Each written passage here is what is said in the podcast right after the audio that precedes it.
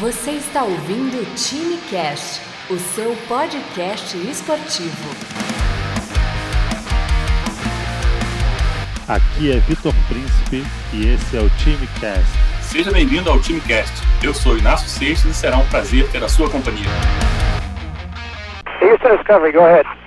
Hoje, no TimeCast, o assunto é sobre psicologia, professor Inácio. Não sei se a gente vai aprender muito ou se a gente vai sair daqui numa situação assim, cara, eu preciso de um psicólogo.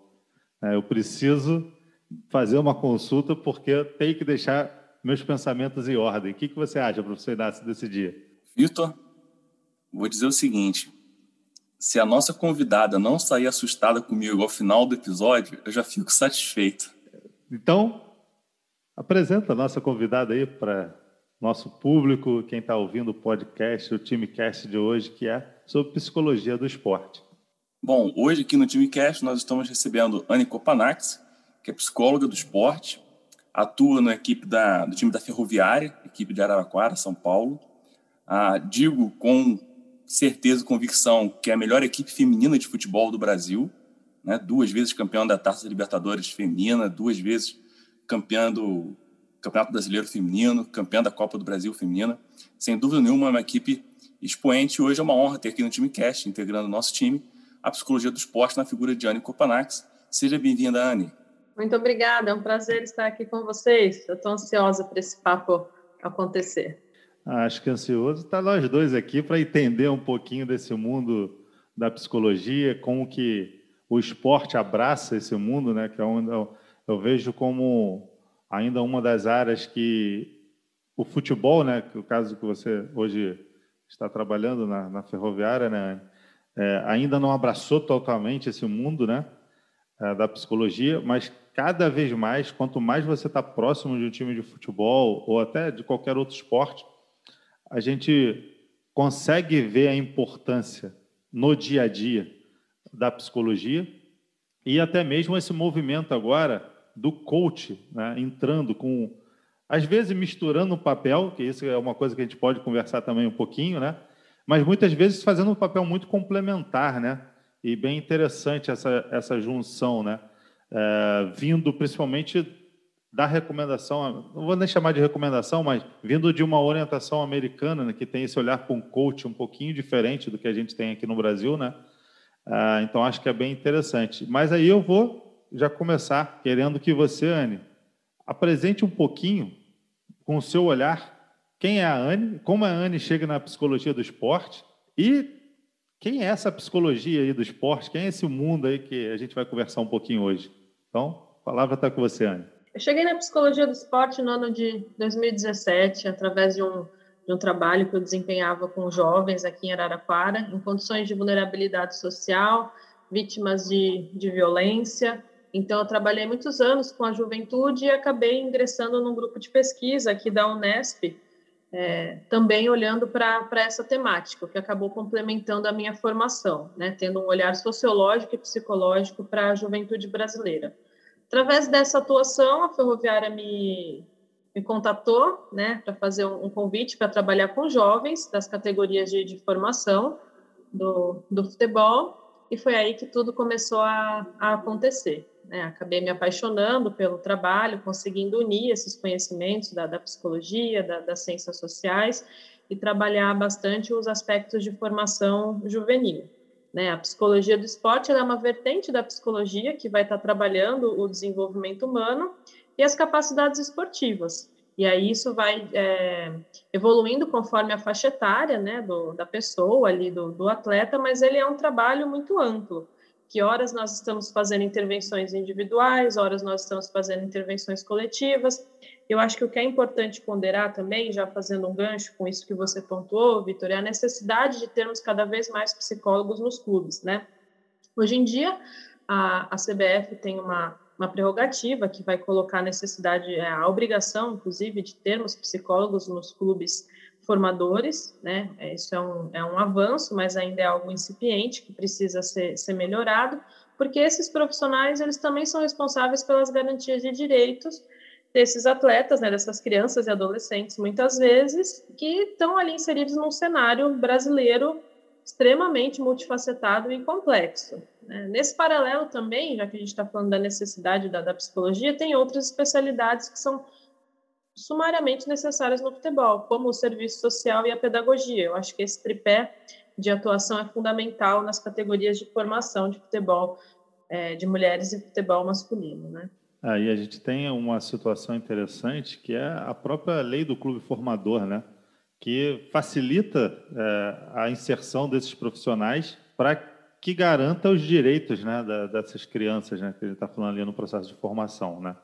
E agora, com esse movimento do futebol feminino, graças a Deus já aconteceu, né? Acho que aconteceu até tardiamente, por uma obrigação de lei, né? Ah, você, quer competir internacionalmente? Olha, você vai colocar um time feminino.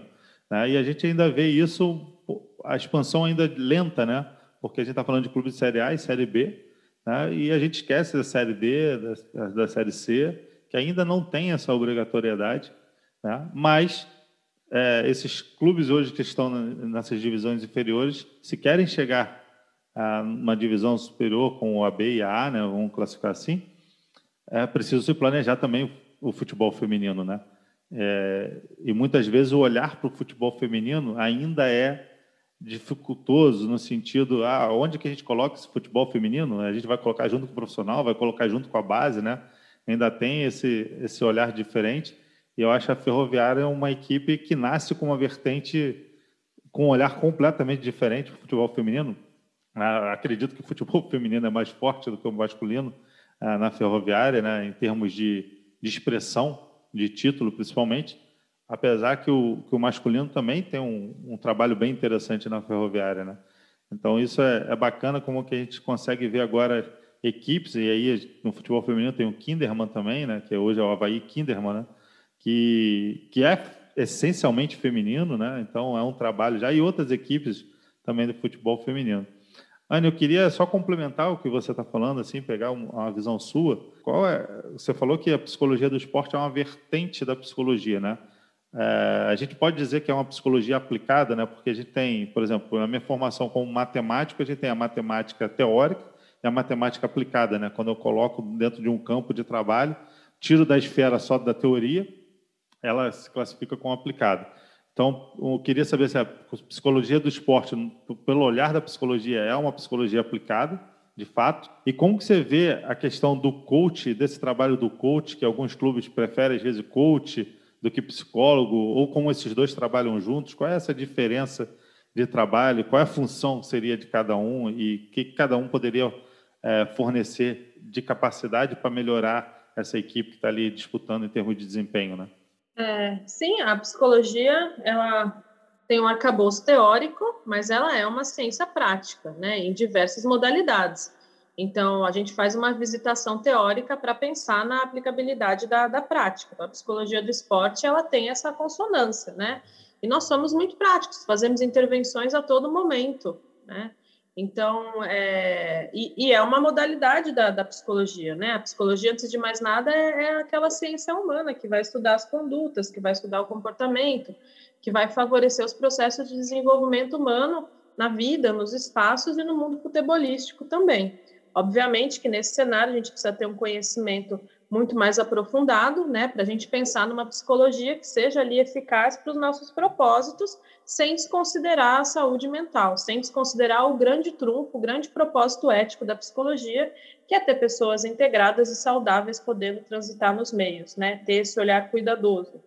É... Vamos ser polêmicos então, né, para falar de psicologia.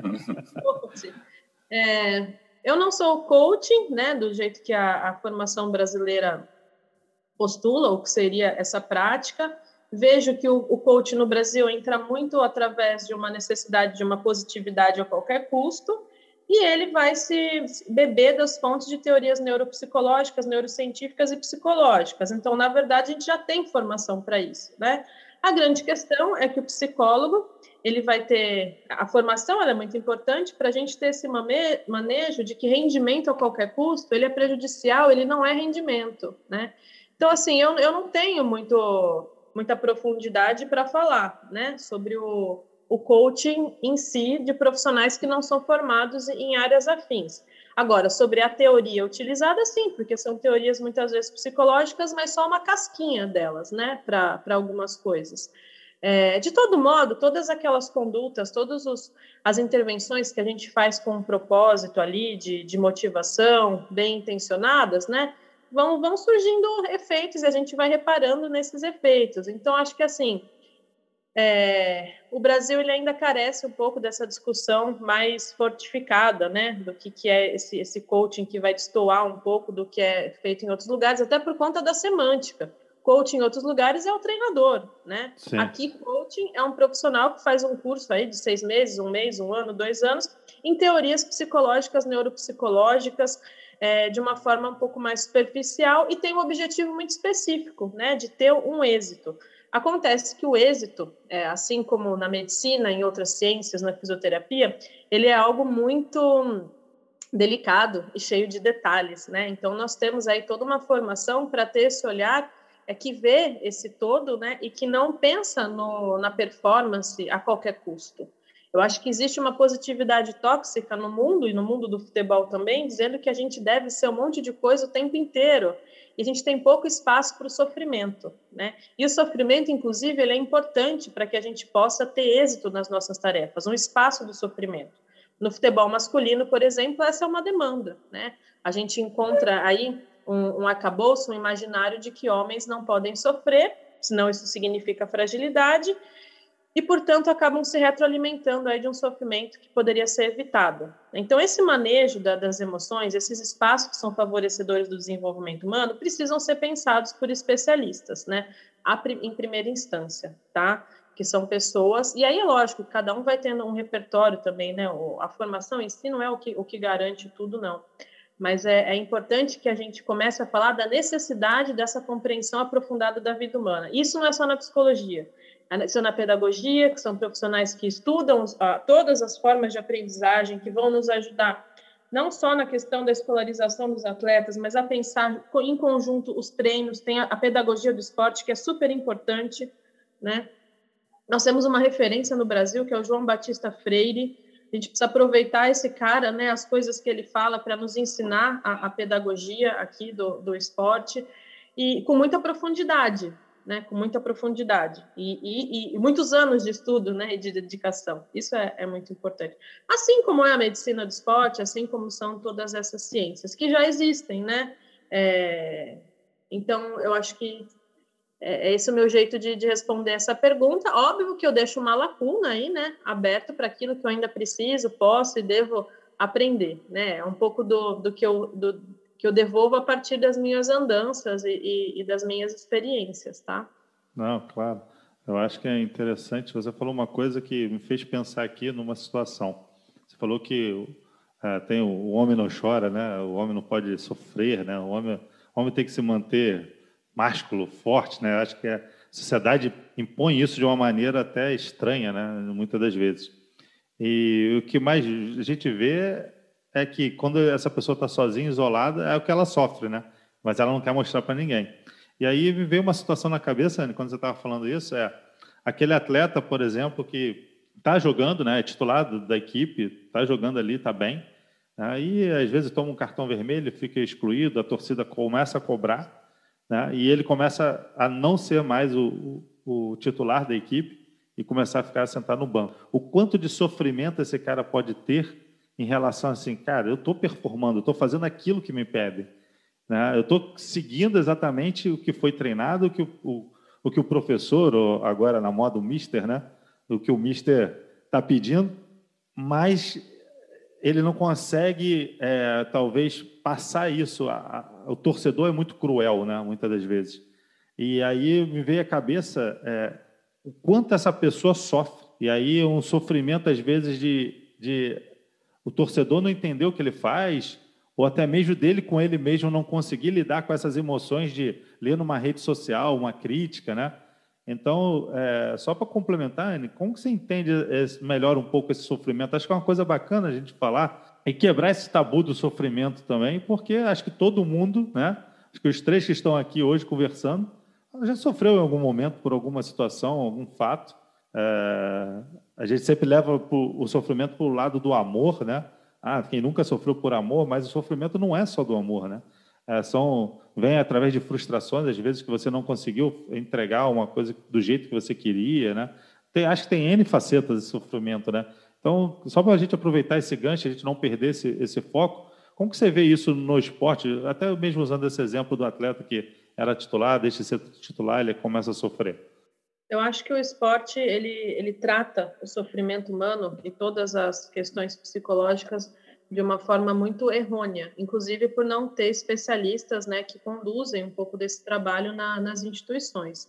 É, muito se pensa que o, o, sofrimento ele tem que ser evitado a qualquer custo e, e, e suprimido, né? como se fosse uma pílula, uma chavinha que você vira e não sofre mais, e bola para frente. Né?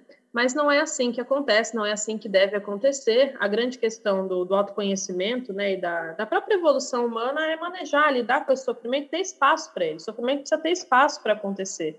Ele não é nocivo, ele não é algo ruim. É muito, muito menos quando ele está sendo ali trabalhado junto a um profissional, inclusive, que vai estar tá auxiliando é, esse atleta. Você minimiza, às vezes, a, junto com o atleta, né, a extensão desse sofrimento porque o atleta sofre durante o jogo, o atleta sofre quando está no banco, ele sofre porque ele tem família, porque ele é uma pessoa, porque ele vive uma pandemia, tem uma série de questões aí, né? E não é só sofrimento, tem, tem outras questões aí de autocontrole que são necessárias, de. Enfim, tem uma gama aí extensa, né, de olhares psicológicos que a gente pode e, e deve ter, e isso é uma coisa para a gente considerar, porque não precisa ser um tabu. Muitas vezes a gente escuta assim, nossa, mas o psicólogo vai lá, vai passar a mão na cabeça do atleta, vai fazer um acolhimento, ele vai achar que tudo bem ele sofrer. Gente, não é isso. Nós somos profissionais, nós temos um compromisso ético. O nosso trabalho ele vai estar ali em consonância com o que o clube deseja, mas em primeira instância com a promoção da saúde mental daquela pessoa. E não é vantajoso para ninguém aquilo ali ficar de um jeito que seja insustentável, né? Agora, é uma pessoa, tem o tempo dela, precisa manejar isso para isso não virar algo muito pior porque aí você fica lidando com quadros que se tornam potencialmente ansiogênicos, porque não tem espaço de livre manifestação. Então, trabalhar com grupos, trabalhar com atletas também é promover espaços de livre manifestação emocional. O ganho que a gente tem, a redução de ansiedade quando isso acontece, é tremendo. A gente verifica isso na prática, né? E, e manejar essa questão do, do banco é sempre um desafio para todos nós, né? Cada um vai lidando com isso de, de uma forma. É, é doído mesmo, é para o atleta desejar não estar no banco, mas estando no banco também, é, entendendo a, aquela situação e tendo um repertório para lidar com aquilo da melhor forma para a vida dele, porque o futebol são sempre 11 em campo e o nosso time ele é muito mais extenso do que 11 jogadores que precisam estar trabalhando juntos. Quando a gente ganha uma Libertadores, quando a gente vence um campeonato, não são só os 11 que estão em campo, é toda uma equipe. E a gente colocar, né, vestir essa camisa, munir todo mundo desse conceito é super importante. Só 11 jogadores não ganham o campeonato, tem uma baita de uma comissão por trás, todo mundo atuando, quem entrou e quem não entrou, foi fundamental para aquele passe que aconteceu, porque é treino, é treino, todo dia tem treino, o jogo é uma parte, um pedacinho, né, dessa ponta. O jogo é uma manifestação daquele treino, né? É, é, um, é, uma, é, uma, pontinha, talvez a pontinha do iceberg lá em cima, né? Mas ninguém vê o que está abaixo do nível da água, né? E Andy, você falou um ponto aqui que, assim, foi fundo, tá? Para mim. É, por quê? Você falou assim, tem toda uma equipe técnica por trás. Tem a tia da cozinha, tem o, o roupeiro. Cara, o que, esse, que essas pessoas vibram e, e se sentem parte integrante quando vem um título ou até mesmo quando ganha o jogo, porque muitas vezes essa, essa pessoa que está naquele arcabouço ali por trás e não é o, o profissional contratado para lidar com o atleta no sentido de melhorar o desempenho dele, mas faz toda a diferença no desempenho dele. Ter uma roupinha organizada, ter uma comidinha bem feitinha, né? Então, ter o, o CT todo limpinho, né? A gente vê que é muito mais, quando a gente fala comissão técnica, todo mundo pensa treinador, fisiologista, preparador físico, psicólogo, nutricionista, mas todo mundo esquece de uma equipe que está por trás ainda dessa galera, que é muito importante, muito importante. E a gente trabalha com ser humano, né? É, a gente está num podcast falando de psicologia, né? E esses seres humanos ali, esses humaninhos que estão ali por trás, né, vibrando ali, né, é, com essas pessoas, né, com aquele atleta que está ali, que e, e, o que eu acho interessante, é, eu tenho recentemente eu tive um contato num clube agora e você vê que essas pessoas normalmente são torcedores do clube, são da cidade. Não é um profissional que, por exemplo, sai do Rio e vai ser contratado para trabalhar no time de São Paulo, né? sai de São Paulo vai contratar para trabalhar no time do Sul, não. Essas pessoas ali elas não migram muito, elas são da cidade. Como que se trabalha com esses caras também nesse viés? Né? Porque esses humaninhos fazem parte do todo. E você falou uma coisa muito importante: é toda uma comissão por trás. Como que a gente olha para eles? Né? Porque o psicólogo é contratado para trabalhar basicamente com o atleta, né? Mas não sei se por uma questão ética, né, de juramento, ou o que da profissão, você acaba olhando para essas pessoas também de uma maneira, né? Então, como, como que você enxerga isso? Acho que complementa bem o que você falou e, e me tocou esse, esse teu ponto, porque você falou assim, tem toda uma comissão por trás. Né? E a gente, às vezes, esquece de quem é essa comissão por trás. Fala um pouquinho desse arcabouço aí, que eu acho que é interessante. Bom, acho que a gente pode até lançar um desafio. Vocês podem ser o primeiro podcast a chamar uma tia da cozinha para falar de futebol. Isso não foi feito ainda que eu saiba, né? Então a gente já Com certeza. O... A tia da cozinha, é um roupeiro, um massagista, né? né? Isso, massagista, roupeiro. A tia da cozinha tem esse, tem esse estereótipo, né? Que é. Os meninos adoram as tias da cozinha e as meninas adoram as tias da cozinha. Elas são educadoras, né? O momento da refeição, ainda mais para quem está longe de casa, ele é importantíssimo. E são pessoas que estão com a gente no cotidiano e fazem o nosso dia ser melhor. Então, são parte dessa comissão, são parte de tudo o que acontece, inclusive de algumas intervenções específicas, tá? Então, assim, todo o manejo de uma rotina do clube passa por todos os funcionários, desde a portaria, que é super importante, né? O nosso controle de acesso, inclusive, são pessoas que estão ajudando muito nos protocolos agora, não seríamos nada sem eles, não existiria futebol sem eles, né? Que fazem toda essa operação e a gente vai caminhando para dentro do clube e vai vendo uma série de serviços que estão ali. O pessoal que cuida da lavanderia, que são pessoas fantásticas, né? Que tem aquele aquele teor de, do cuidado com a nosso com o uniforme dos meninos, com aquilo que é que é usado, que trabalham todos os dias, que tem contato também, porque a gente conversa, né? A gente troca, até para saber como é que os meninos estão é, lidando com essas interações, porque isso é super importante, né? Então a gente cria vínculos, são profissionais que fazem vínculos, são vínculos adultos com crianças e adolescentes.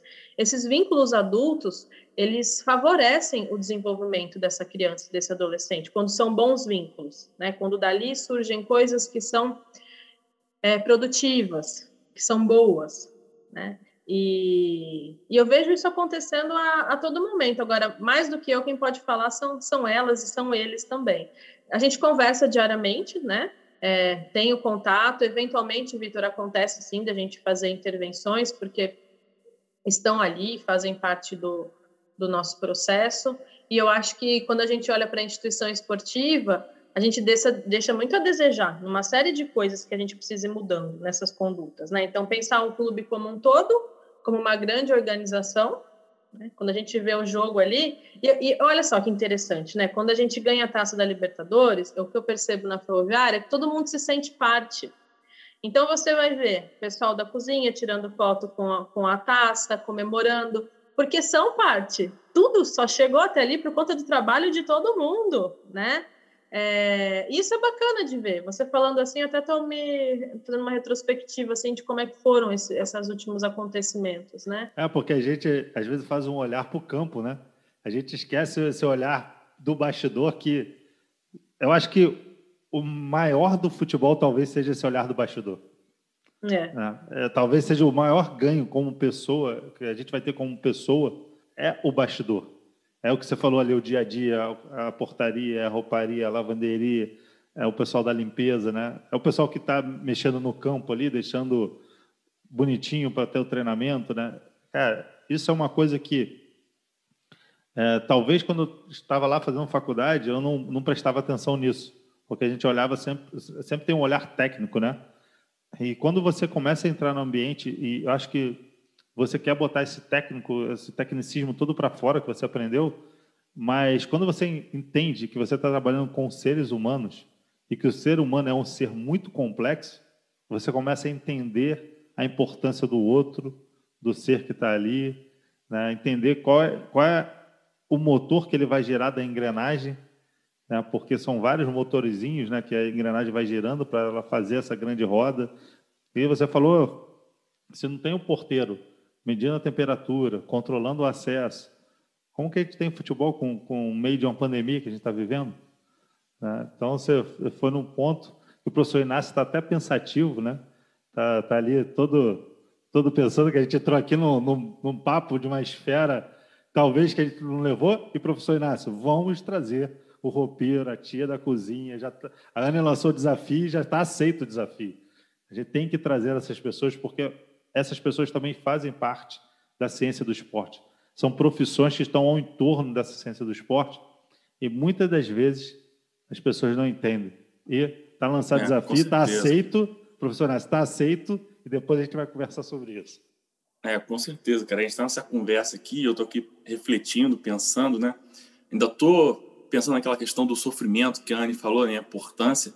E aí eu estou relembrando justamente dos períodos ali da, da faculdade que nós tivemos a cadeira de Psicologia do Esporte e relembrando é, um, um, ponto que eu acho muito importante quando a gente trabalha com, com os atletas é ter a percepção que cada um tem uma orientação diferente, né? Cada um tem uma percepção diferente dentro de uma situação. Né? A Ana pode, a Ana pode me corrigir se eu se eu tiver errado, mas a gente tem pessoas com orientações para o sucesso e para o fracasso, né? Aquelas pessoas que precisam vencer porque não podem perder e que se perderem, se elas não conseguem encontrar o caminho do sucesso depois. E existem pessoas que, ao terem um contato com a derrota, com o sofrimento, encontram aquilo ali um caminho para se fortalecer e ficar mais forte e ter uma performance melhor. E quando a gente está falando de equipe, né, falando que às vezes no futebol especificamente a gente não não não pensa muito na, nas pessoas que colaboram com, com o sucesso, me vem à cabeça é, sempre as modalidades individuais. Né? Quando a gente está falando aqui de equipe, a primeira coisa que eu penso são as equipes de Fórmula 1. Né? Porque a gente vê muito, por exemplo, o sucesso de um piloto vencendo, pilotando um carro, mas para cuidar daquele carro você tem N mecânicos, você tem um, staff composto por outros profissionais por trás e você ainda tem a equipe da fábrica. Então, uma coisa que a gente está falando é de todo mundo querer tirar foto com a taça, todo mundo querer fazer parte e ter essa, essa sensação de pertencimento, e realmente elas pertencem àquele sucesso, àquela, àquela conquista. É, sempre vem na minha cabeça, quando chega no final de uma Fórmula 1, por exemplo, da temporada, a, os pilotos e o chefe de equipe levam o troféu e comemoram com a equipe de fábrica. E todo mundo tira foto junto. Todo mundo faz parte de um, de um processo para poder obter sucesso. Né? E isso a gente vê também em outras modalidades individuais, como, por exemplo, o tênis, que acho que talvez seja o mais é, visível para a gente, até pela, pela questão cultural, né? que a gente viu aí o, o Guga, que foi uma explosão alguns anos atrás, e aí foi tão forte que as pessoas ainda lembram disso, mesmo quem não viu o Guga jogando ainda percebe a importância dele. E aí eu queria saber da Anne como é que funciona essa questão da psicologia do esporte, se tem diferença entre modalidades coletivas, modalidades individuais. Como é que você faz para interagir é, do ponto de vista profissional com uma equipe, que você tem ali pessoas com diferentes é, personalidades, diferentes características, e quando você trabalha com um indivíduo sozinho, que o resultado vai depender 100% na prática, né? não no contexto de treinamento, mas o, a tomada de decisão vai ser 100% dele. Existe uhum. alguma diferença? Como é que funciona nesse contexto? Existe sim, Nasso. Até mesmo a modalidade de atendimento. Nós, psicólogos, atendemos, eventualmente, até no âmbito da psicologia clínica de consultório, atletas de equipes individuais ou, ou coletivas. Né? Quando eu falo equipes individuais, é porque mesmo o atleta do tênis, ele tem uma equipe que vai ajudá-los na tomada de decisões, que vai, independente de ser individual ou em dupla, né?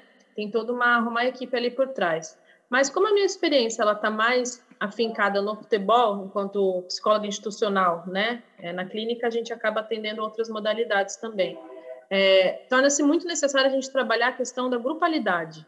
Né? Então, obviamente que nós teremos olhares individuais para cada atleta, porque eles têm é, jeitos de lidar com as situações diferentes. A gente precisa aproveitar isso para cada um poder ficar é, confortável a gente explorar, inclusive, o desenvolvimento de capacidades individuais e coletivas e um trabalho que precisa ser super bem feito é da coesão grupal, porque é um time competitivo, é, um, é uma batalha, né? E quanto mais coeso esse grupo tá, quanto mais fortalecido, quanto mais ele se enxerga enquanto unidade de grupo, respeitando também as individualidades, porque elas acontecem durante o jogo, é sempre uma, uma dança, né, entre essas coisas. É, isso acaba sendo super importante.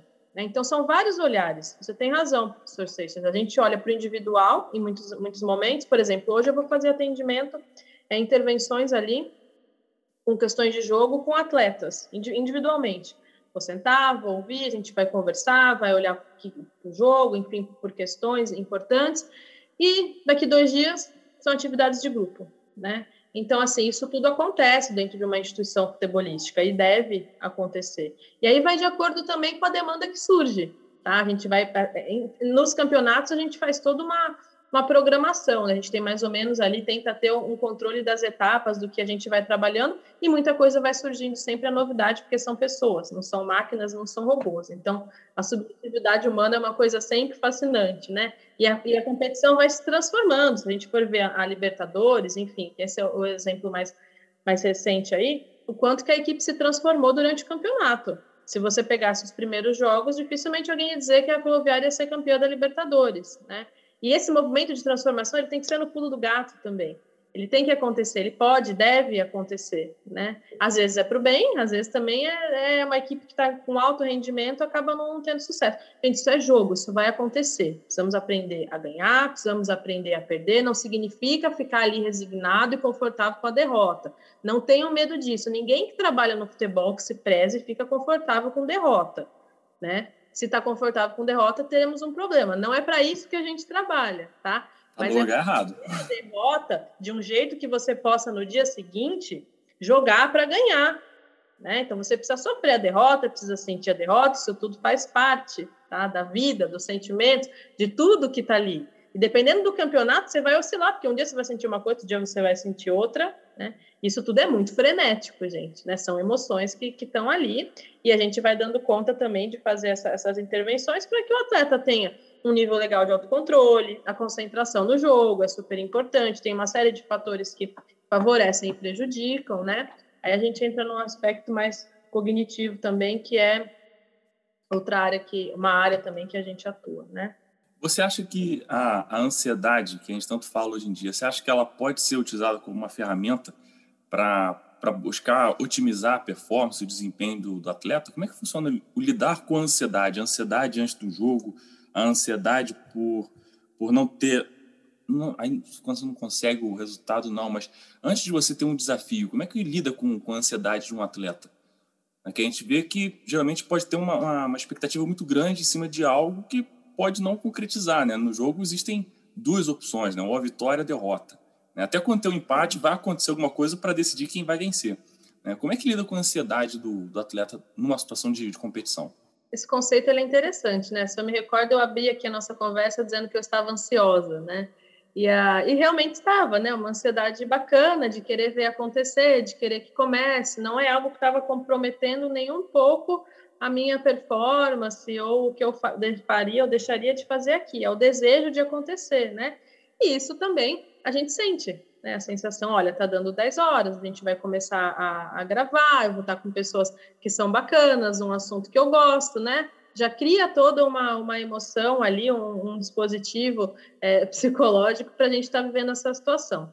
O que a gente precisa evitar e cuidar é quando aquela ansiedade ela passa de um ponto de ter esses efeitos que, que eu falei e se torna algo prejudicial a ponto do atleta ter efeitos fisiológicos como sudorese, diarreia, insônia, dor de cabeça, eventualmente uma, uma enxaqueca, perda de concentração, perda do rendimento a ponto dele não ser escalado, inclusive para um jogo importante, né?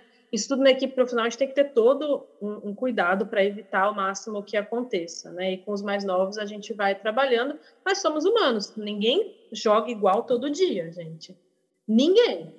Né? O atleta oscila mesmo e é para ele oscilar, oscilar porque ele é uma pessoa. Agora, essa ansiedade pré-competitiva, ela é um prato cheio para nós psicólogos, porque a gente tem um monte de intervenção bacana que dá para fazer para reduzir essa ansiedade que a gente faz geralmente dois dias, um dia antes do, do jogo, coletivamente, é, ou a gente faz individualmente também, para tentar deixar o atleta aí mais confortável, né? Então essa ansiedade ela precisa ser super trabalhada. Outra coisa que a gente confunde também é a motivação, né? Que precisa estar tá, tá ali no, nível adequado, o atleta está motivado, está querendo viver aquela experiência. Quando a gente está motivado para fazer algo, geralmente temos mais êxito, né? Hoje em dia a gente fala muito do estado de flow e de plenitude, enfim, são outros conceitos psicológicos, que é esse estado mais otimizado, que ele passa muito pela saúde mental, inclusive, quando a pessoa está se sentindo bem.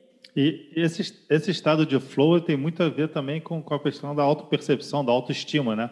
Você só consegue entrar no estado de flow, né? Quer dizer, manter um fluxo por mais tempo de motivação ou de, de, de rendimento, né? Nesse sentido, quando você está bem consigo mesmo, né? Quando a sua estima está boa, quando a sua autopercepção está boa, quando você sabe exatamente que você está num caminho correto para isso fluir, né? né? Que é o flow, né? É, é, mais ou menos nesse sentido, né? E quando você tem prazer, exatamente. Quando você está sentindo prazer, tanto que não é incomum quando a gente sente essa sensação de plenitude, né? De flow, o índice de acertos ele acaba acontecendo e é legal que o atleta relata isso. Nossa, naquele momento eu estava muito bem, até o erro que eu tive, porque futebol é uma sucessão de erros e acertos, eu corrigi e estava me sentindo muito bem. Então, olha que interessante, né? Essa autopercepção daquele momento. É, e, gente, até mesmo a plenitude, né, essas sensações, elas oscilam ali durante o jogo. Ninguém faz um jogo inteiro em sensação de plenitude, né? Agora, a gente vai trabalhar o máximo para que o ambiente ele favoreça o atleta a estar tá num estado bacana ali de rendimento, competitivo. E é um desafio, né? Porque a gente, assim, tem horas que a gente consegue, tem horas que não, que, que, é, que é outra coisa que vai é, superar ali, vai ser às vezes uma outra área que vai fazer a diferença, inclusive, porque é, eu trabalhei muito com um treinador que falava isso, né? O quanto que é importante a multiplicidade das nossas especialidades no futebol. Porque tem jogo que, o, que a gente vai vencer ali psicologicamente. Tem jogo que o trabalho da fisioterapia fez a baita da diferença e do, e do do analista de desempenho, né, de todos os profissionais que vão trabalhar essa, essa postura do, do jogador. É lógico que a gente está sempre trabalhando junto, né, e vai tudo juntinho ali para a competição. Mas, assim, essa oscilação, ela é, ela é saudável também, né, e ela acontece, e é bom que a gente tenha tudo isso na sacolinha que vai para o jogo, porque às vezes vai ter um dia que o cara não está bem, gente, ele não está bem, porque a tia morreu de Covid. Quem é que vai estar tá bem quando a tia morre de Covid? E aí ele vai trabalhar também outras coisas para ele suportar, para ele conseguir. Ele vai estar em sofrimento, gente. Ninguém tira. Fala assim, dá licença que eu desligo o seu sofrimento para você jogar. A gente vai ajudando ele a fazer esse processo, mas desligar totalmente a gente só faz isso com máquina, né? E aí a gente vai trabalhando aí em consonância para que isso aconteça. É um momento muito sofrido, né? Que a gente precisa falar de sofrimento humano no, no futebol, até mesmo com, com o retorno agora, né? A gente pode dizer que o, o atleta, olhando pelo viés psicológico, né, o atleta de sucesso, né, que tem uma característica de sucesso visível, né? Aí vão, vão olhar assim, uh, LeBron James, o próprio Phelps na natação, né? Vamos pegar esses, essas pessoas assim. É, a gente pode dizer, olhando pelo viés psicológico, que esses atletas de sucesso, eles lidam, eles sabem lidar com as frustrações, com, com, com esse luto de maneira melhor do que aquele atleta que ainda não chegou a esse sucesso? Sim, sim, e, e, e não, às vezes ele não vai conseguir lidar e vai ter, e vai ter ajuda. Que interessante, né? Um exemplo, por exemplo, tem atletas que já estavam em sofrimento forte, né? Fizeram, passaram por intervenções, com o apoio do grupo, conseguiu entrar, conseguiu jogar e reconhecer isso, né? Falar, olha, quanto foi importante eu ter esse momento para eu estar tá ligado, para eu estar tá completamente entregue a, a partida, tem, tem aquela e aí vai do conhecimento também das avaliações que nós vamos fazendo ao longo do processo. Tem aquele atleta que vai precisar falar mais sobre isso um tempo antes, tem aquele que não vai precisar falar. Isso não é igual para todo mundo, tá? Tem aquele que o apoio do grupo faz toda a diferença. Eu estou falando mais da questão de luto, tá? Por conta do, do, do gancho, assim, que eu, claro. que eu peguei. É algo que tem acontecido bastante também. Então, a gente tem que respeitar esse momento e é lógico que a gente vai usando aí todas as nossas técnicas e saberes para ajudar esse atleta a conseguir lidar e, e, fazer aquilo que ele quer fazer, porque ele está tá querendo jogar. Eu acho, Vitor, que muitos desses atletas, né, que são assim grandes referenciais, é, ao longo da carreira foram desenvolvendo esse, esse manejo, né, para lidar com, com o sofrimento. As próprias bi biografias de alguns atletas falam isso né? O quanto que é, que é importante, às vezes, fazer uma, uma meditação ou ter ali um, um reconhecimento daquilo que ajuda no momento pré-competitivo para que, que ele consiga trabalhar. E aí, não é só o atleta, nós também fazemos isso a todo momento. O autoconhecimento me leva a saber aquilo que vai melhorar um dia de trabalho que eu preciso entregar é, e estar tá ali disponível. É, e eu sei aquilo que vai me ajudar ou que vai me atrapalhar né? Também porque eu tenho profissionais que, que me acompanham, né? O psicólogo do psicólogo que, que a gente brinca. Isso não é só para o atleta, é para todos nós. E o meu jeito muitas vezes vai ser diferente dos Seixas.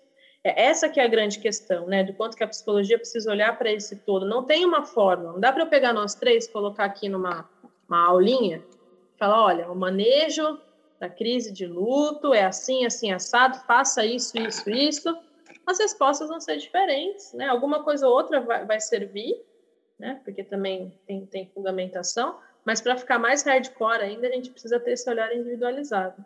É, é, é o que a gente defende muito na educação física também, né? É, somos seres individuais, né? Então a gente não pode olhar Meu cada um princípio do treinamento esportivo, né, cara? É, é mesma coisa, não tem. A individualidade biológica, o primeiro princípio. É, não tem como. E a gente, às vezes, pega aluno que quer passar. Vai na academia, o cara quer passar a mesma série para todo mundo. A, a, série, a série de iniciante de academia, essa é a melhor de todas, né? E é. quando, quando a gente está na disciplina de estágio, né, professor Seixas? A gente vê que o aluno vai, bota lá no relatório de estágio, a série tal. Aí, uma semana depois, ele bota a mesma série lá, às vezes, no relatório. Eu falei, cara, não, porque é um aluno novo. Eu falei, tá, mas esse aluno era igual aquele? Não, ah, aí já aí vê assim, ah, esse tinha 20 anos, esse tinha 45. Tá, e a série é a mesma? Né?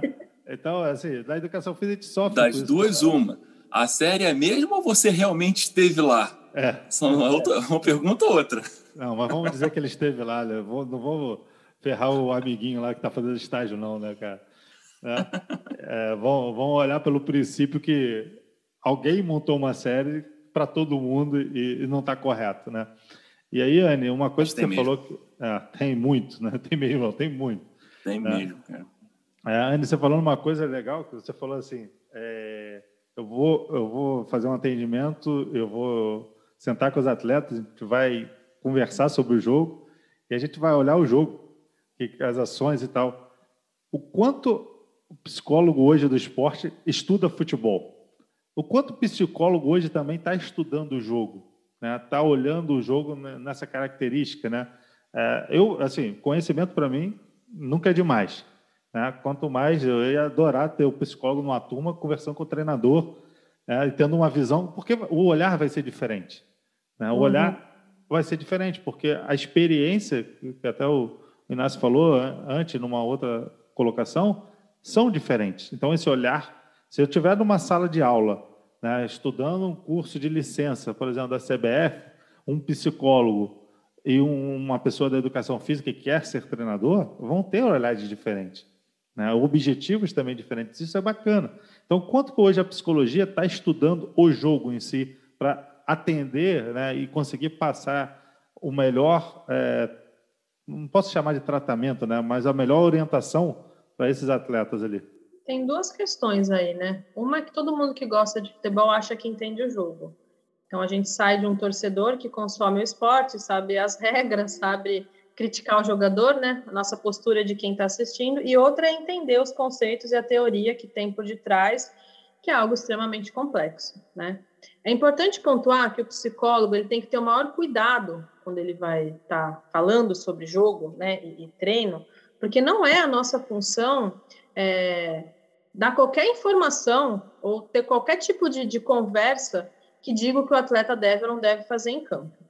Para a gente fazer uma análise de jogo, uma análise de treino, a gente tem que ter conversado com esse treinador, com essa equipe, com o atleta, né? Porque o que eu faço é ouvir essa queixa, ouvir o que está acontecendo, o que o atleta está sentindo naquele momento, já sabendo algumas orientações de posicionamento. Por exemplo, uma coisa importante que às vezes chega é a dificuldade de um posicionamento específico.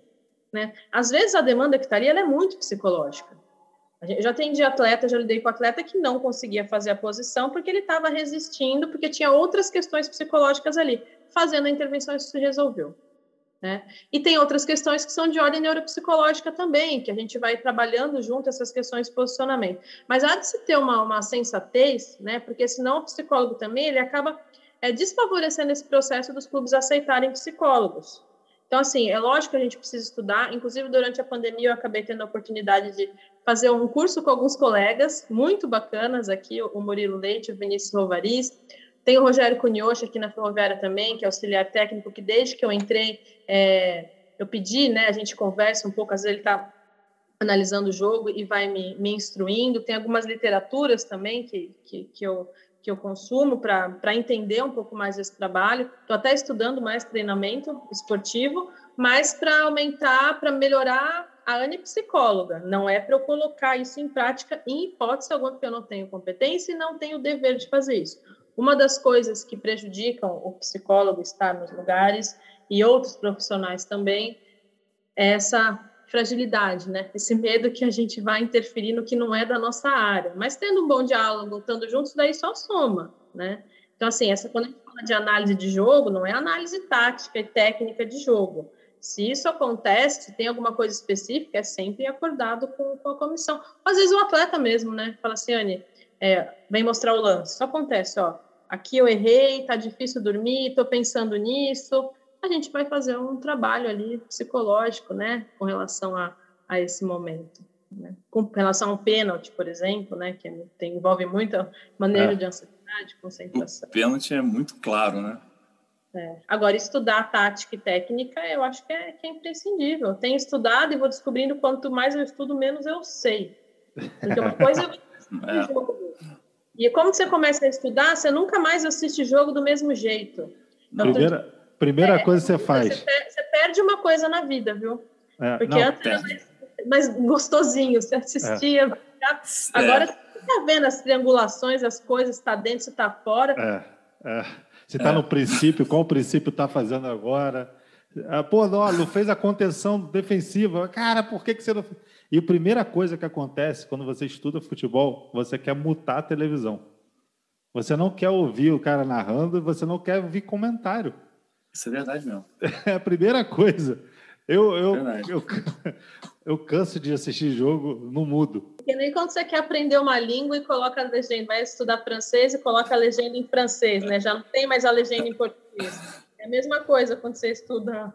Já não está mais ali, você está trabalhando, você está aprendendo. É. É, isso, mas isso é muito bacana, porque eu estou vendo esse movimento, principalmente no futebol, né, acontecendo é, rápido rápido porque tem cada vez mais pessoas novas querendo entrar nesse mercado e pessoas que estão se aprofundando cada vez mais no estudo do futebol, né? E com essa visão, Anne, de ah, eu estou estudando futebol para melhorar a psicologia, estou estudando futebol para melhorar a minha a parte da fisioterapia, ou estou estudando futebol, mas eu sou médico, então eu acho isso bacana. Eu acho que o futebol vai crescer muito daqui a um tempo com essas situações que estão ocorrendo eu vejo ainda uma reticência, né, uma querendo uma questão de domínio de mercado, né, de muitas certificações.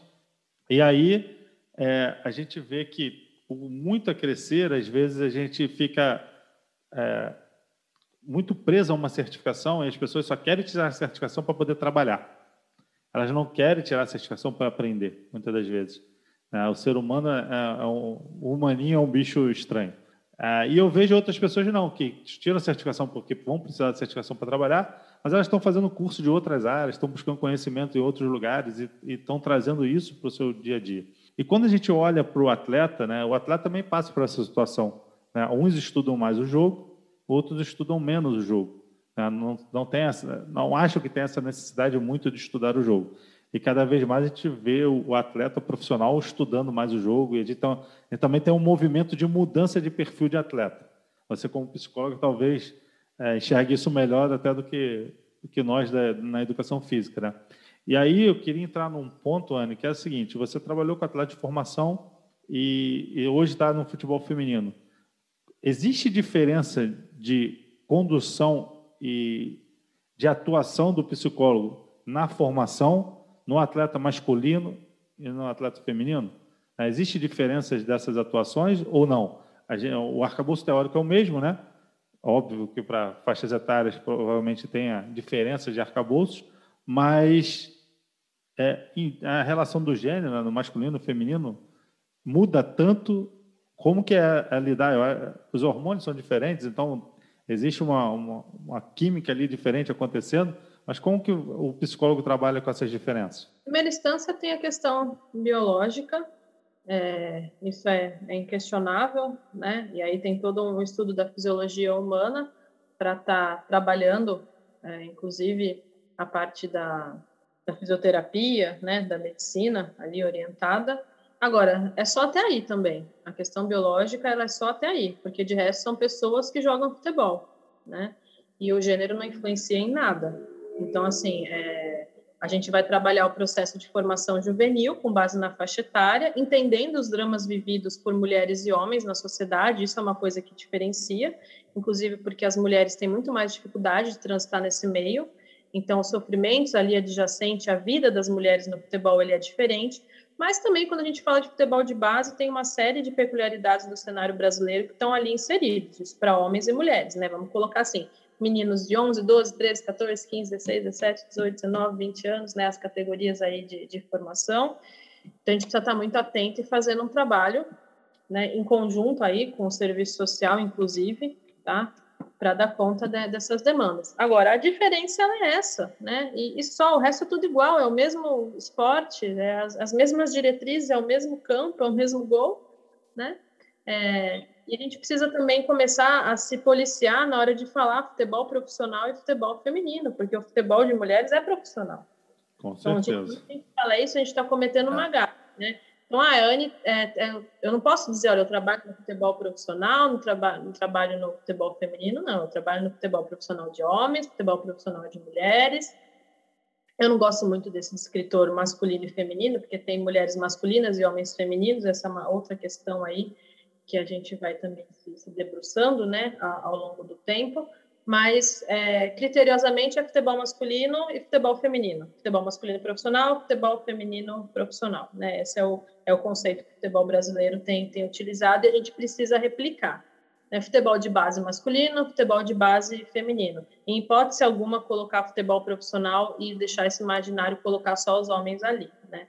Então, é uma coisa que assim, acontecendo todo momento e a gente e é sem querer porque a gente acaba é, vivendo um, um, toda uma historicidade do futebol que, que atrasou tudo, né, para as mulheres. Então foi algo que eu fui percebendo também, né, e, e, e sempre que eu tenho a oportunidade de falar, eu coloco esse ponto para a gente combinando entre si, de ajudando esse, esse movimento, né. Mas a diferença ela, ela é essa, o resto é, é tudo igual, gente. É, é campeonato, são os dramas do jogo, né? É tudo muito parecido. O calendário é muito parecido também, não tem espaço né, para fazer nada, é tudo muito realmente parecido. É, você falou uma coisa interessante, né? O futebol profissional masculino, o futebol profissional feminino. Eu, ainda, eu, eu tenho um problema com a palavra profissional ainda para o uhum. futebol, né? Mas aí é uma questão particular que muitas das vezes eu não enxergo o profissionalismo. Eu enxergo mais profissionalismo em equipes femininas do que em equipes masculinas, é, em termos do que a palavra quer dizer. Mas é, você tem toda a razão, né? É futebol de base ou é futebol profissional? Você estuda futebol, você está estudando tanto masculino quanto feminino. As pessoas falam, ah, eu estudo futebol feminino. Não, você estuda futebol. Os conceitos do futebol servem para os dois. Ah, existe diferença? Existe diferenças fisiológicas, a questão de quantidade de, de corrida, por exemplo, que vai fazer, vai existir diferença. Agora, Exato. ainda. Mas já tem ah, estudos que mostram é, intensidades bem próximas dos jogos, em faixa etárias, de, de, de atletas com faixa etárias parecidas. Então, ainda a gente está nessa situação que tem algumas diferenças, mas eu acho que vai se aproximar bastante, né? Assim, é, vai chegar o, o, público perceber que não existe diferença. Tá? Mas acho que esse é um trabalho é, vai, a gente vai ter que caminhar um pouquinho. E eu ainda falo uma coisa que eu levanto uma bandeira que eu quero uma mulher treinadora num time masculino. Ah, isso é um sonho. Na série A1, hein? Não, eu quero em qualquer série. Se eu só quero numa série primeiro, porque assim, a mulher tem competência, tanto quanto o homem. A gente não precisa discriminar. É, e, o, e, o, futebol ainda tem esse arcabouço ainda um pouquinho discriminatório nesse sentido, né? É, ah, a primeira pergunta é: ah, mas e o vestiário? Entendo que ainda é, é complexo, não por causa da treinadora, por exemplo, e sim por causa às vezes do atleta. Então, eu acho que esse é vai ser um futuro trabalho psicólogo, vai ter que trabalhar bastante, né? É, quando a gente tiver uma primeira essa, treinadora. Essa realidade já existe, né, cara? Se a gente for parar para pensar, o Bernardinho nunca poderia ser o técnico da seleção brasileira feminina de vôlei. Né? O Zé Roberto também. Então, assim, a questão, não, estou dizendo o trato do vestiário. Exato, mas essa realidade existe ao contrário, né? O homem é. ser o treinador. Sim, mas o contexto de gêneros contexto diferentes e a questão do vestiário, aí é só a gente fazer a transposição, né? A gente transpor isso para o futebol. E aí eu acho que o que a Anne falou, né, você tem uma característica histórica e também cultural que pesa ainda um pouco, né, e isso é uma questão de tempo. Né, o tempo ele vai ensinando a gente a lidar com isso e a gente vai se transformando mesmo. E eu acredito que tanto a gente que está aqui conversando e, e o nosso ouvinte que está acompanhando, ele começa a pensar em situações e começa a falar assim, puxa, realmente tal coisa pode ser diferente, tal coisa poderia ser de uma outra forma. E aos pouquinhos a gente vai mudando. Mas a, a situação em si, do, talvez esse primeiro impacto, né, que é do, do vestiário, é só a gente olhar um pouquinho para o lado e a gente ver como é que eles fazem, né? Como é que um, uma técnica trabalha com um atleta de tênis? Pô, eles vão conviver. Não estou dizendo que ela vai entrar no momento que ele está tomando banho. Não vai, isso não vai acontecer. Mas em algum momento eles vão estar juntos e vão trabalhar isso. Sim. E outra coisa, né? Eu sou mulher e trabalho com equipes masculinas. Ah, viajo, já viajei com elenco, já participei de vestiários e vou dizer que eu nunca tive problema, nunca tive problema, porque isso é construído desde o começo com auxílio de gestores que foram extremamente sensíveis e Perfeito. competentes a essa condição de ser uma mulher e estar ali no vestiário, né? Eu sou mais respeitada por atletas do que quando eu ando na rua, por conta do posicionamento, por conta do, do que é construído. Então, assim, estive, você pegar a foto, eu estive em vários vestiários. É óbvio que no momento que o cara vai fechar o vestiário e vai ter a privacidade dele, eu saio dali. E os outros ficam, tá? Isso claro. acontece. Mas já aconteceu de atleta falar: olha, é importante que a Anne esteja no vestiário, porque vai acontecer essa intervenção. E vestiário é um prato cheio para o psicólogo, né? E também já aconteceu do atleta falar assim: olha, é, a gente não quer que a Anne entre agora nesses momentos porque tá calor e tudo mais, e tudo bem, gente. Não tem problema nenhum, continuo trabalhando do mesmo jeito, né? Agora, é muito chato também, né? Olhar para o lado e ver assim, que a única profissão que ainda está sendo favorecida para entrar em equipes masculinas é a psicologia, por conta de uma consideração social, de psicologia, trabalho, sentimentos, tudo mais, e por isso também é, é um pouco rejeitado. É psicologia e nutrição.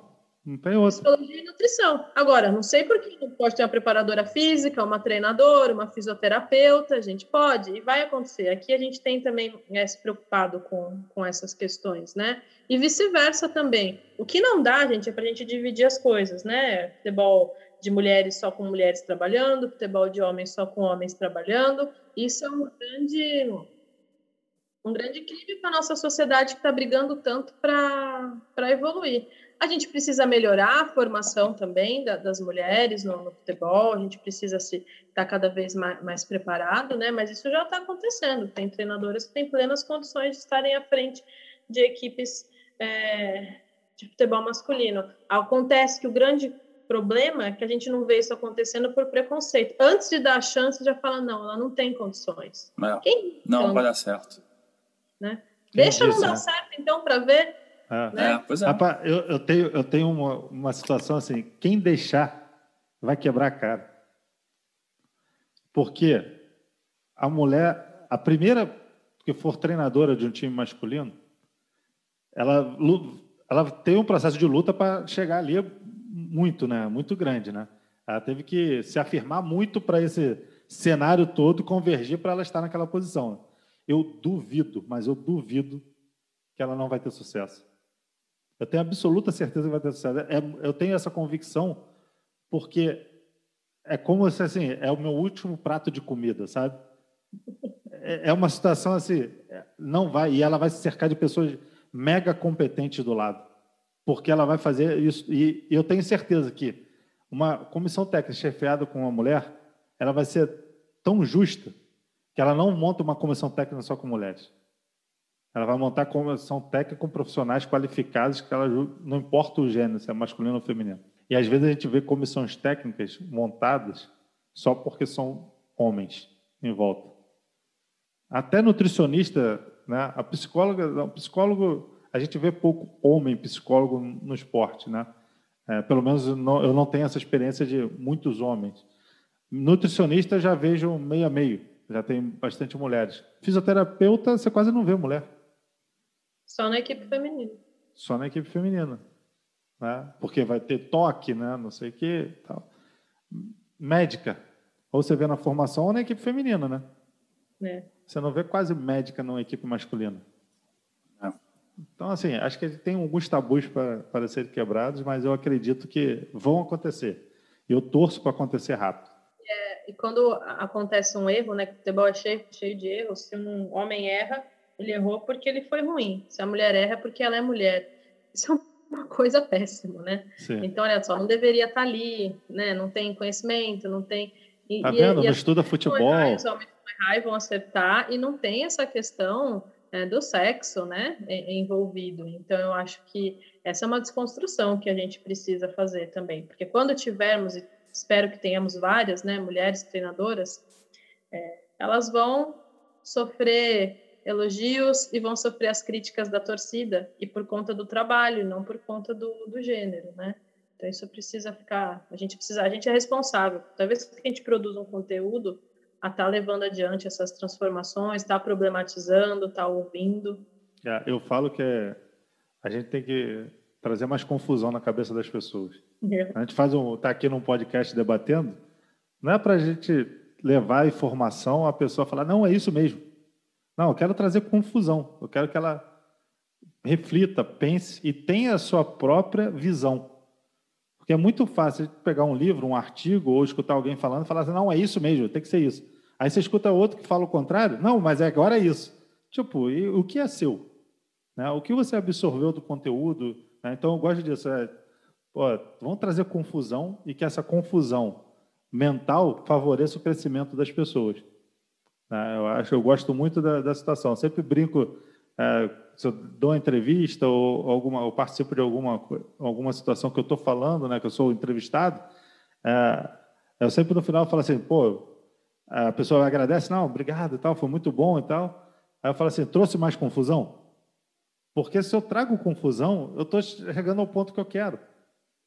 Eu não quero ser um professor que vou chegar para o meu aluno e vou falar assim, ó, é isso, isso, isso, isso é isso, isso e isso, segundo o autor tal. Mas olha esse autor aqui, faz isso, isso e isso.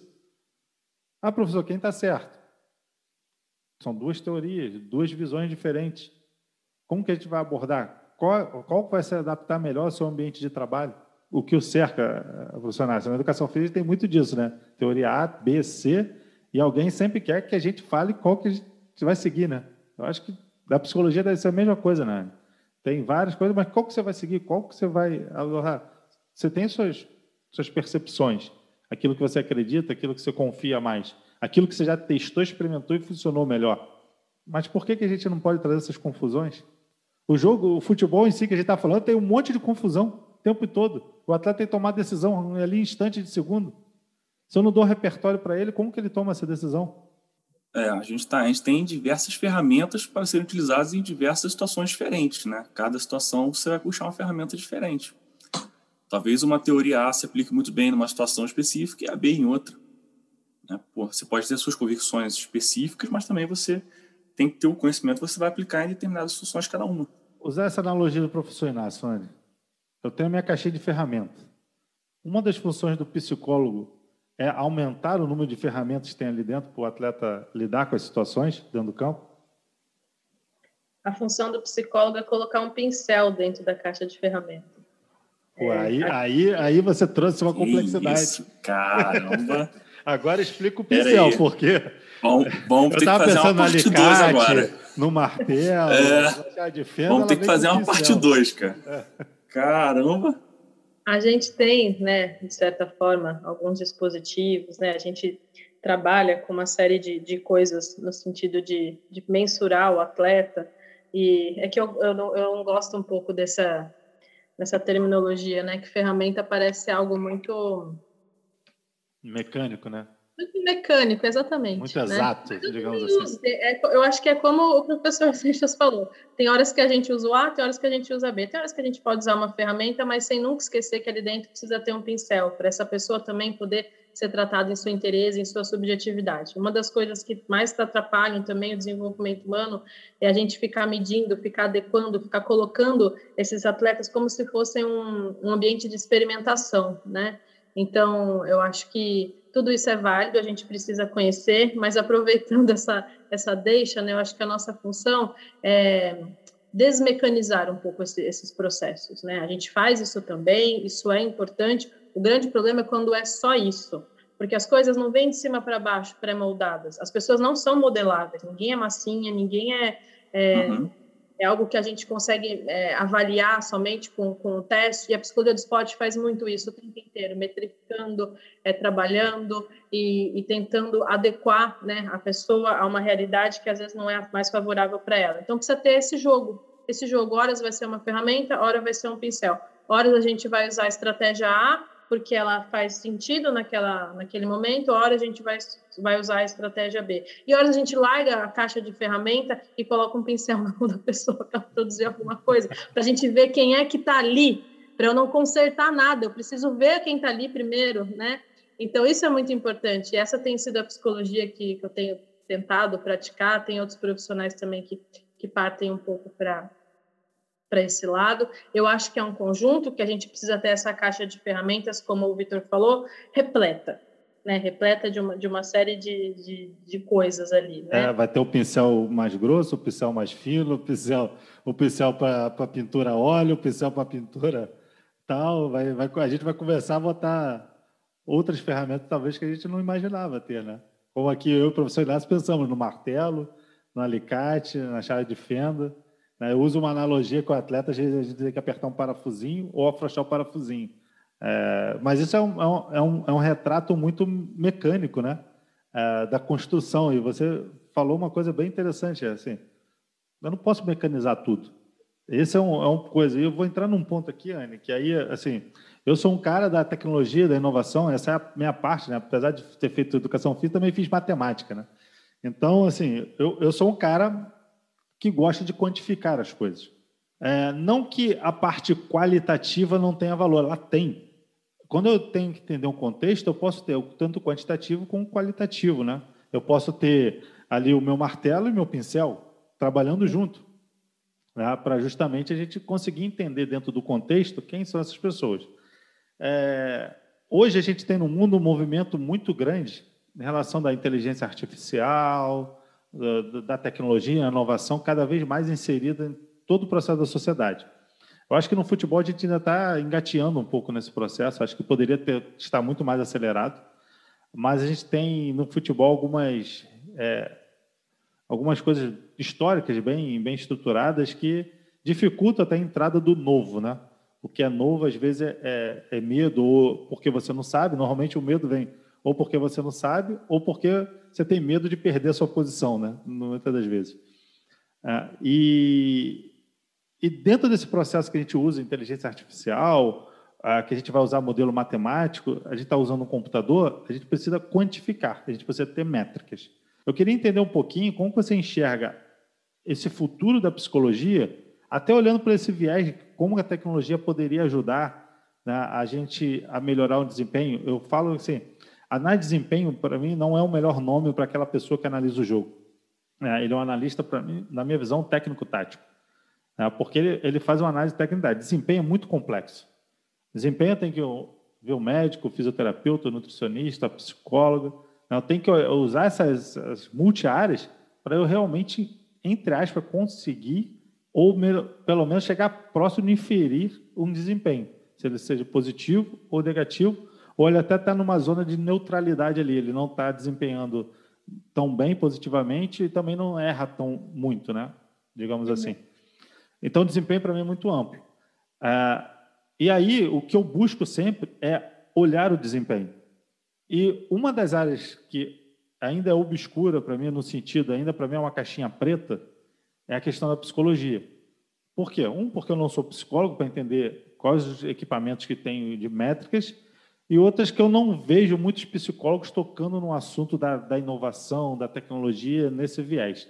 E aí eu queria entender de você, como que você olha esse, esse novo mundo que vai surgir, ou que já está surgindo, para o lado da psicologia. A gente, eu sei que eu tenho métricas hoje é, de reconhecimento facial que eu sei como que a pessoa está, se ela está feliz, se ela está triste, etc., que já ajudam. Né? Eu consigo metrificar isso. É, a partir de um texto, uma semântica de texto, eu consigo saber se o cara escreveu com raiva aquele texto ou não, a partir de métricas é, usando algoritmo de inteligência artificial. Mas como que você vê isso? Né? Eu quero um olhar do psicólogo aí, não um olhar do, de uma pessoa matemática para esse, esse arcabouço. Não, mas a, a, a, ciência matemática ela ajuda muito, né? A gente hoje em dia está evoluindo muito. A gente tem vários trabalhos neuropsicológicos, é, neurobiofeedback para trabalhar com, com os atletas. Isso está evoluindo, vai evoluir mais com o aprimoramento dos softwares, né? Isso é algo que, que já existe é, e precisa ser aprimorado pensando no contexto de, de cada esporte é, específico. O problema é quando a gente só usa isso porque aí a gente acaba mais atrapalhando do que favorecendo, né? Então, assim, são coisas que são complementares e são fantásticas, porque a gente precisa, olha só, o coronavírus está aí, a gente precisa da, de todas essas ciências trabalhando juntas, né? Mas eu preciso também ouvir aquele cara que está na minha frente sem ter só um aparelho que me informe os dados sobre ele porque isso é despersonalizante e a gente falha quando a gente faz isso. Se a gente tira também da pessoa essa capacidade de se desenvolver, a gente acaba é, interrompendo um processo. Então, o manejo disso é que precisa ser adequado. As coisas elas não são contrárias, elas não competem entre si, elas precisam ser bem usadas. O que acontece muito é que as pessoas às vezes só vão ou levam um barco para um lado só e para o outro lado, né? E o atleta fica ali sem saber o que fazer. Ou faz uma série de avaliações que não tem serventia para nada. Você dá um retrato ali, ó. Tó, tá aqui, Vitor, tudo que eu sei sobre você. O que eu faço com isso? Nada. Né? Então, assim, isso precisa ter um propósito, porque você submete a pessoas a avaliações, são pessoas, são seres humanos. E tem informações ali que muitas vezes as pessoas não querem dar, é invasivo. Você colocar um aparelho de neurobiofeedback em alguém, precisa ser todo, eu acho que precisa ter um, ter um manejo, né, para isso. Agora, são coisas sensacionais, a ciência tem evoluído muito, e a neurociência é fantástica, né, eu, particularmente, eu, eu, gosto muito. Acho que a gente ainda vai caminhar muito, porque eu acho que a gente está um pouco rudimentar, a gente chegou depois, né, mas isso tem acontecido sim e vai acontecer cada vez mais. O grande problema é uma coisa substituir a outra, a gente fazer só isso, tá? Porque a psicologia do esporte, ela chega a esse convite, ao convite de avaliar, ao convite de, de modelar e de condicionar pessoas a terem um rendimento a qualquer custo, né? E aí o psicólogo precisa falar, opa, pera lá, psicólogo aqui sou eu, né? Estou sendo convidado a trabalhar, mas eu preciso olhar para o ser humano que está ali, vou fazer um trabalho bem feito, sim, mas eu preciso considerar uma série de, de, de questões. É a mesma coisa que o terapeuta. Olha, tem uma lesão aqui, eu preciso que você trate em três dias para o cara jogar. Opa, pera lá, se ele jogar, ele vai ter uma lesão que depois vai deixar ele imóvel. Eu tenho uma ética, o fisioterapeuta aqui sou eu, né? Eu tenho que conversar, eu tenho que saber o que eu vou fazer. A psicologia não é diferente, é a mesma coisa, né? E esses estímulos também que a gente vai fazendo e vai estudando, eles também precisam ser bem pensados, porque é, é, é isso não é brincadeira, né? A gente precisa também ter uma, ter uma noção, um conhecimento do que está fazendo. Quando tem dúvida, chamar quem é especialista. O futebol ainda tem muito que aprender, a psicologia do esporte está se, desdobrando bastante aqui no Brasil. Agora, ela, antes de mais nada, ela é a psicologia. Ela precisa pensar psicologicamente e ela vai abraçar essas outras áreas também, que são áreas que, que trabalham juntas. É muito gostoso trabalhar, por exemplo, com análise de desempenho, com, com os fisiologistas, com o fisioterapeuta. A gente vai aprendendo, a gente vai entendendo uma série de coisas, né? É, você, você olha o ser humano por um, psicólogo vai olhar para uma esfera, né? o fisiologista olha para o outro. Quando você começa a juntar esses olhares, você começa a entender que ele é cada vez mais complexo, né? Você começa a entender o porquê que ele, ah, por que ele foi é, me perguntar sobre o sofrimento que aconteceu numa situação tal. Né? Quando você conversa com, com o fisiologista, você vê que ele está com uma produção de lactato maior, por exemplo, e isso está levando ele a ter um desempenho ruim, e esse desempenho, às vezes, está levando a esse sofrimento. Né? Então, assim, somos únicos, né? É o que você falou. Eu só quero conseguir um dia é, mensurar o pincel um pouco, né? porque muitas das vezes, assim, eu posso estar até enganado, tá? Mas muitas das vezes eu vejo que esse pincel que você usou como referência, ele é muito aberto. Né? É, ele é tão aberto que a gente não consegue dali extrair algo que possa fazer sentido junto com, com outro dado. E aí eu queria entender, às vezes, como eu vou, entre aspas, mensurar isso, mas não é, saciando essa liberdade, nada nesse sentido, né? É justamente deixar fluir, mas nesse deixar fluir, o que, que a gente pode dali pegar e realmente isso ter um valor quantitativo, no caso. Eu não sei como são esses procedimentos, mas, por exemplo, é, eu, eu, penso assim, se um atleta ele, ele vai falar alguma coisa, né, ele vai queixar, se a gente já pudesse gravar, e aí eu não, é, isso aí envolve um processo ético também, né? A gente tem que entender isso. Hoje, quando a gente fala de tecnologia, a gente tem a, a lei, a, a lei brasileira de proteção de dados, né? Que o dado é da pessoa, né? Isso é uma outra coisa séria que os clubes precisam tomar atenção, que o dado tem que estar disponível para o atleta o momento, a todo e qualquer instante. Se o atleta pedir esse dado, tem que dar. A gente tem dados que são sensíveis, né? Você tocou muito bem nesse aspecto. Tem dados que são muito sensíveis. Esses dados não podem ser vazados, em hipótese alguma. A gente tem lei hoje que protege isso e são multas milionárias. Né? Então, o futebol precisa olhar seriamente para isso eu acho que nenhum clube ainda está olhando para esse viés e a gente já tem empresas multinacionais sendo multadas né, por conta de vazamento, de situações e até mesmo não disponibilizar o dado para o atleta que ele tem, que é dele, né? Você está coletando dele.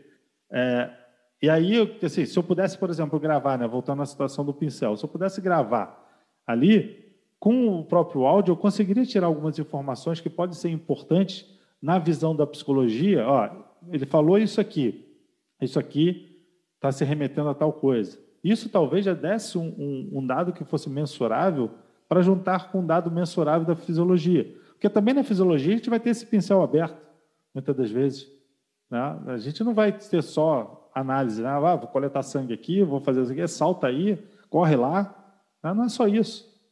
É a conversa antes. Pô, por que, que você correu assim? Ó, você saltou pouco hoje, seu salto vem lá Aí o cara fala que não dormiu bem, aí acaba virando psicólogo, né? Eu brinco até que o professor de educação física na academia ele é mais psicólogo que professor de educação física, porque a pessoa vai lá muito mais para contar causas, professor Inácio, do que propriamente para treinar, né? É esse uhum. que, é, uhum. que é o Tem ponto. muito. Tem então, muito. Como que você olha esse, esse pincel aberto? Será que a gente conseguiria transformar algo mensurável nesse sentido ou você acha que não? não ele não é para ser mensurado, Vitor. Ele é exatamente para é, colocar uma dimensão subjetiva onde tudo é mensurado. A gente precisa poder ter esse espaço também de liberdade de expressão. Quando eu brinco com o pincel, eu estou falando da expressão humana. Inclusive, o, pincel ele remete à produção artística, que vai impactar transferencialmente cada um de uma forma. Então, aquilo que eu produzo usando um pincel, para mim me afeta de um jeito, para o Seixas vai afetar de outro, para você afeta de outro. A gente precisa ter espaço de livre manifestação.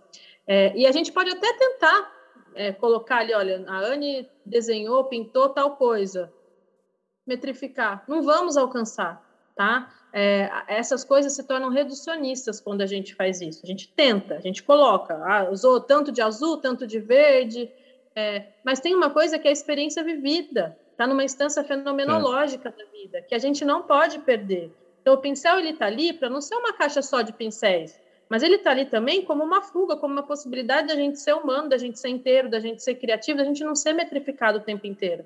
Eu não posso conversar com um atleta avisando que eu vou gravar o que ele está falando. Ele não vai me falar coisas.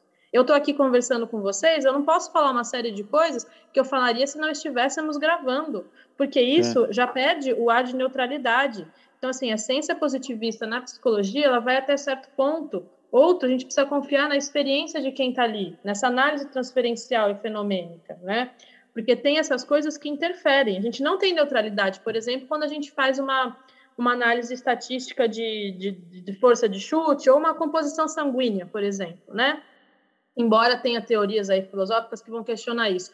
Mas está ali, tem um tanto de hemácias, tem um tanto de leucócitos, está ali, eu tenho o número, né? O que eu senti olhando isso aí é outra questão, também poderia falar sobre. mas está ali, eu quantifico, eu vejo, isso é importantíssimo. A gente não estaria com a menor possibilidade de sobreviver a uma pandemia se não existissem todas essas ciências. Também existem outras que vão privilegiar, juntamente com essas, a nossa expressão emocional, né? E, e tem ciências humanas que, tão, que tocam nisso. A pedagogia também toca muito nisso. A gente vai conversar com pedagogos excepcionais eles vão dizer que o ambiente de aprendizagem naquele momento a gente tem que tentar minimamente garantir uma neutralidade, né? E deixar a criança se expressar livremente. O atleta muitas vezes precisa disso, ele precisa ter um ambiente protegido, que não vai ser mensurável, né? Que vai ser avaliado ali, no caso, para o psicólogo, mas é, ele não vai entrar muito nesse patamar. Porque nem tudo também é pesquisa e nem tudo deve passar por isso. É, é uma questão da gente saber usar e saber jogar, né? Tem horas que a gente cansa, nós três aqui, vai. Eu também canso, eu quero pegar o meu pincel, eu quero fazer qualquer coisa, né, do meu jeito. E aí, Vitor, você vai achar que eu fiz alguma coisa legal. Você vai falar, nossa, que porcaria, Anne. Para mim fez sentido, né? Entendi, eu posso ficar entendi. falando horas e horas aqui de arte, dos meus sentimentos, das minhas questões, de quem eu sou, quem eu não sou. Eu preciso ter esse espaço também que não é tão métrico assim, né? E lógico, conforme a gente vai se distanciando, o observador se distancia do observado, a gente vai produzindo ciência e consegue olhar para tudo isso. Mas tem momentos que o que a gente precisa é não fazer isso.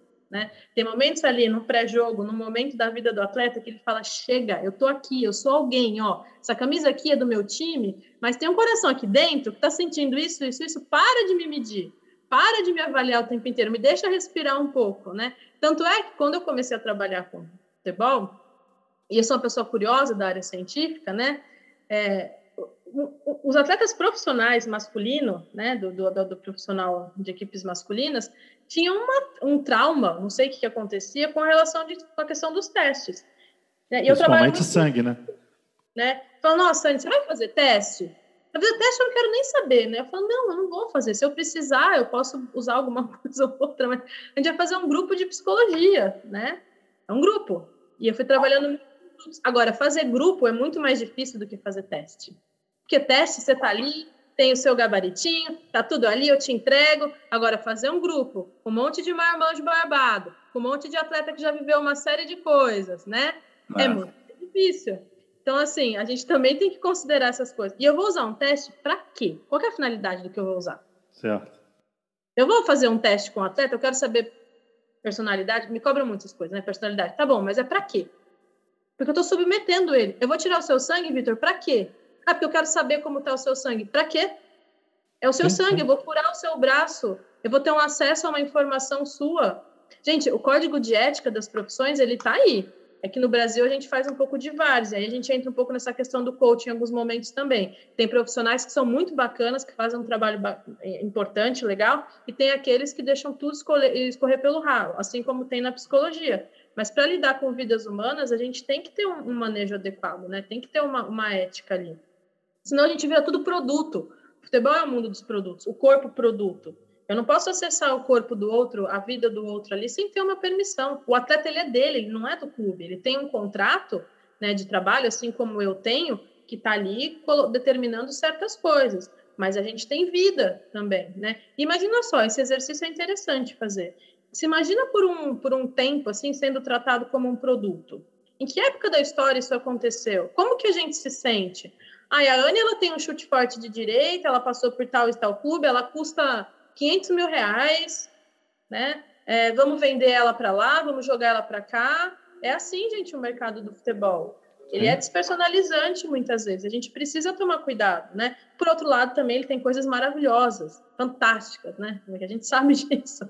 Mas uhum. eu tô querendo ponderar, senão a gente entra numa esfera que acaba sendo muito complicado, né? Então não é uma então, muito pelo contrário, porque essas ciências elas são soberanas no futebol.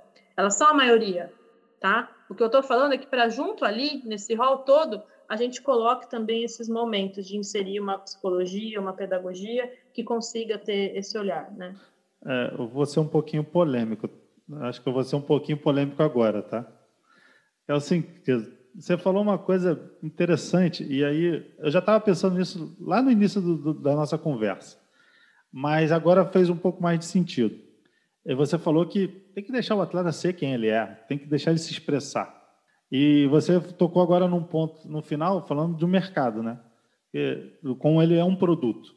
Na verdade, não é só ele, né? Nós somos um produto a partir do momento que ele tem um celular.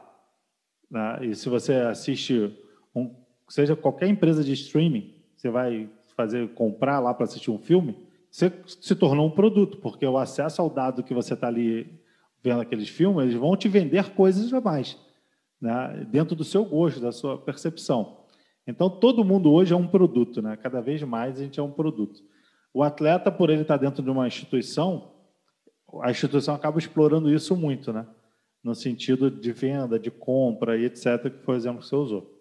E aí, ser polêmico em que lado? Você falou que é, tem que deixar de ser livre, etc., e você usou assim, não, a gente vai fazer um desenhozinho aqui, o quanto de azul tem aqui pode remeter tal coisa, o quanto de...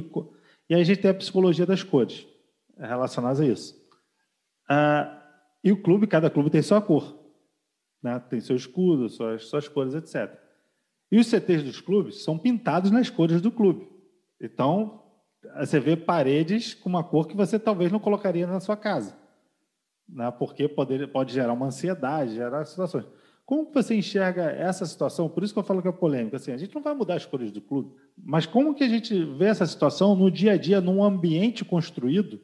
O quanto a psicologia está ali pode ser positiva ou não para aquele atleta estar tá treinando ali a grama vai ser verde o tempo inteiro, né? Pelo menos no, ainda não fizeram o campo da cor do clube, né? Porque ia ser engraçado. Né? Ela é verde aqui para gente, e lugar que tem neve ela é branca, né? Porque fica a neve ali por cima. Mas a gente muda a cor da bola, muda a cor do uniforme, né? Principalmente do goleiro. O goleiro é o que mais muda a cor, né? É, do atleta nem tanto. A gente tem ali duas, três camisas, né? É, com as cores do clube.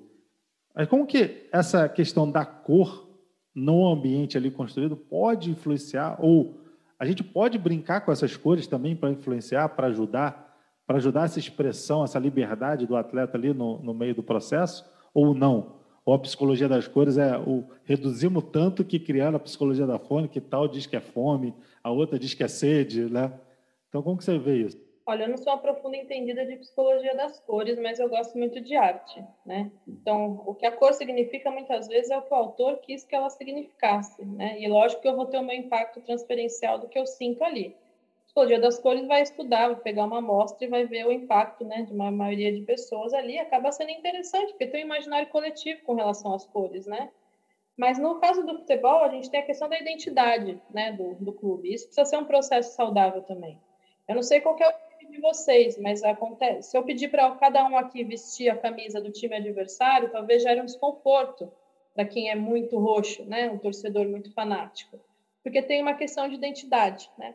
O atleta, nós não somos diferentes. Então, assim, eles transitam muito entre clubes e a gente precisa fazer com que esse processo ele seja gostoso, ele seja adequado e que naquele momento que o atleta está trabalhando, né? Porque a vida passa, né? Um acúmulo de experiências. Seja bacana vestir a camisa daquele clube. A gente precisa dar motivos para o atleta para ser bacana a camisa daquele clube.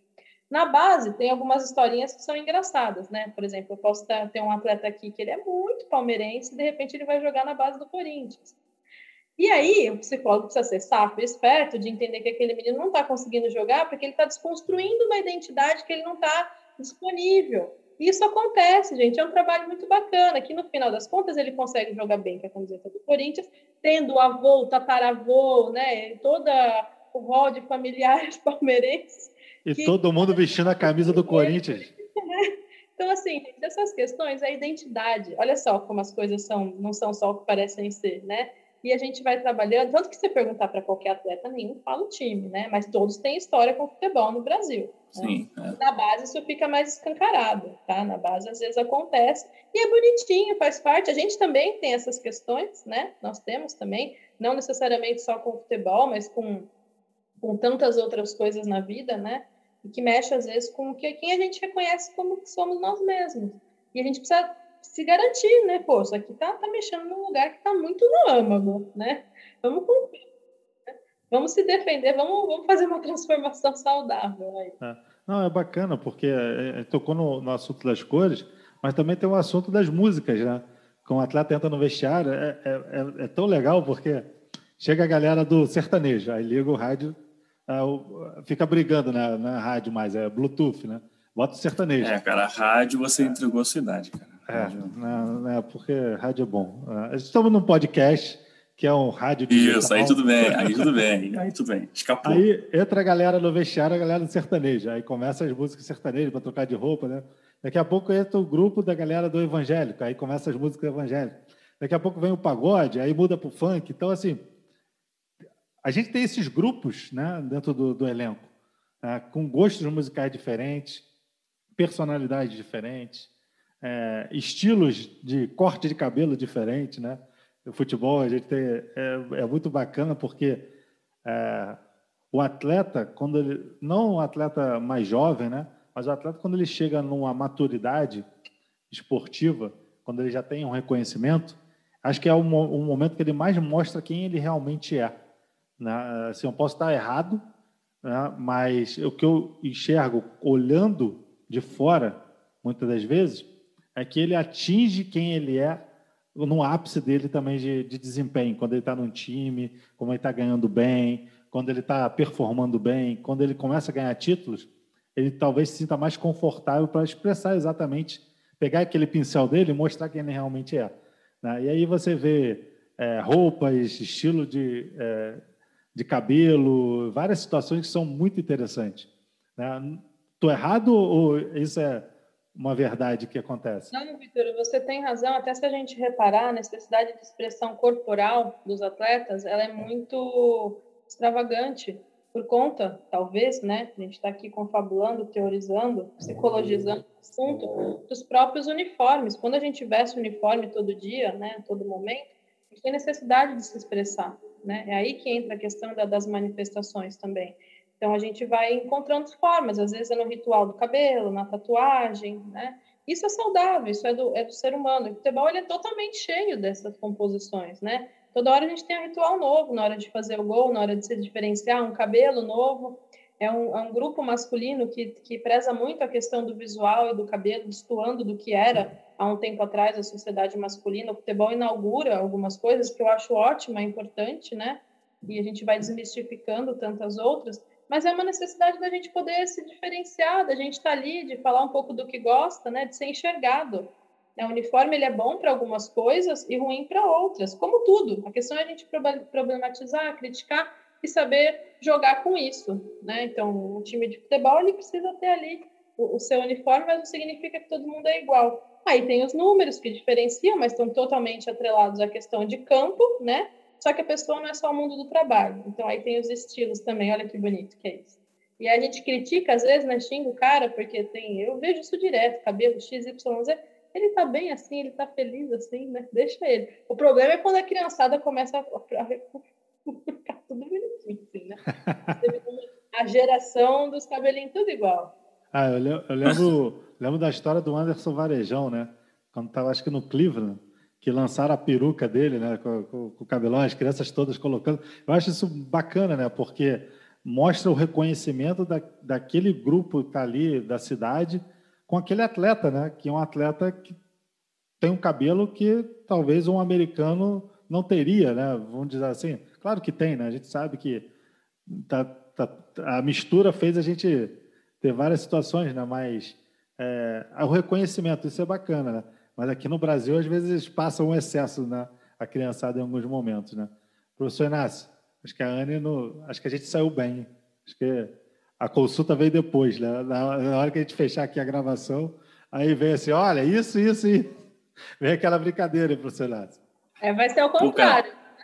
É, é, é isso que eu ia falar, porque a, a Anne estava falando essa questão da, quando ela falou a questão do psicólogo, né, eu, particularmente, no minha, meu registro pessoal, eu voltei há 20 anos atrás, porque é, durante a minha formação eu sou o tipo de pessoa que, acho que diferente, sempre tive muita dificuldade, né? Porque durante o período de escola, eu não sei se ainda é assim hoje no ambiente escolar, mas antigamente, quando eu estava nessa fase, a gente tinha muito um, um um paradigma, né? Se você é bom em português e, e história, geografia, você vai para a área de humanas. Se você é bom em matemática, física e química, você vai para a área de exatas.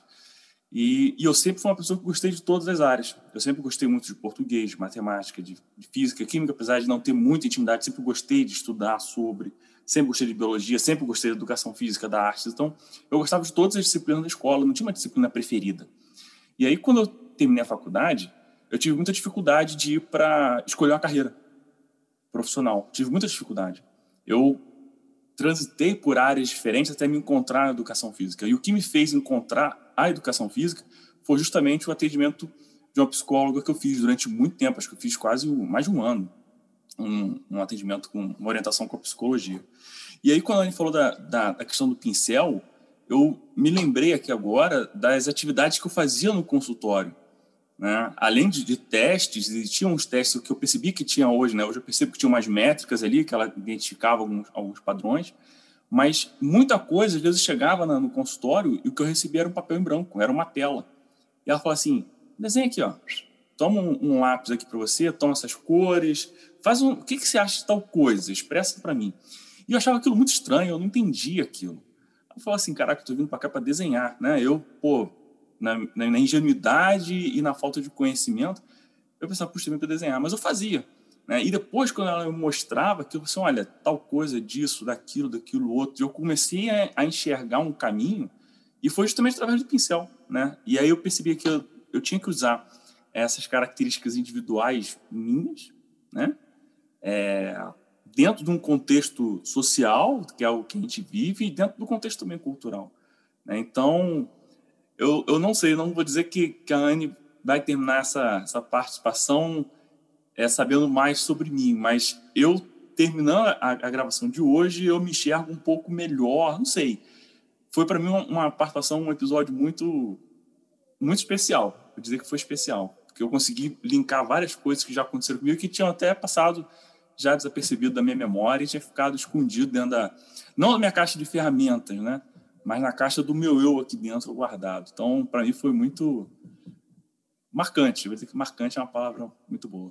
Essa palavra, né, Seixas, meu eu, é o grande trunfo do que a gente está falando, né? É, é aí que está o, o, grande X da questão. Ah, o ser humano ele precisa ter um potencial criador para se desenvolver. Então, esse papel em branco que a psicóloga te entregava, né, para ela usava outras, outros instrumentos, outras ferramentas adequadas também, ele é um triunfo né, para o desenvolvimento infantil, juvenil e adulto. A gente precisa fazer isso ao longo de, de toda a vida. Se a gente mina o potencial criador humano, o sofrimento psíquico fica comprometido e, e aí entrariam aí outras patologias, né? E é um pouco do que a gente perde nessa nossa sociedade aí de, de consumo frenético, de mensuração, de mecanicista, reducionista. Então, assim, as coisas, elas não são excludentes, a gente não precisa anular, muito pelo contrário, a gente precisa saber usar junto, mas sempre entregar um papel em branco. Todos nós precisamos de um papel em branco em diversos momentos da vida, senão a gente se perde. Então, esse meu eu, né, de cada um é importante, o meu eu do atleta, o meu eu do treinador, e nesse mundo esportivo. Esse também é um papel da, da psicologia. Para mim foi um prazer estar aqui com vocês, tá?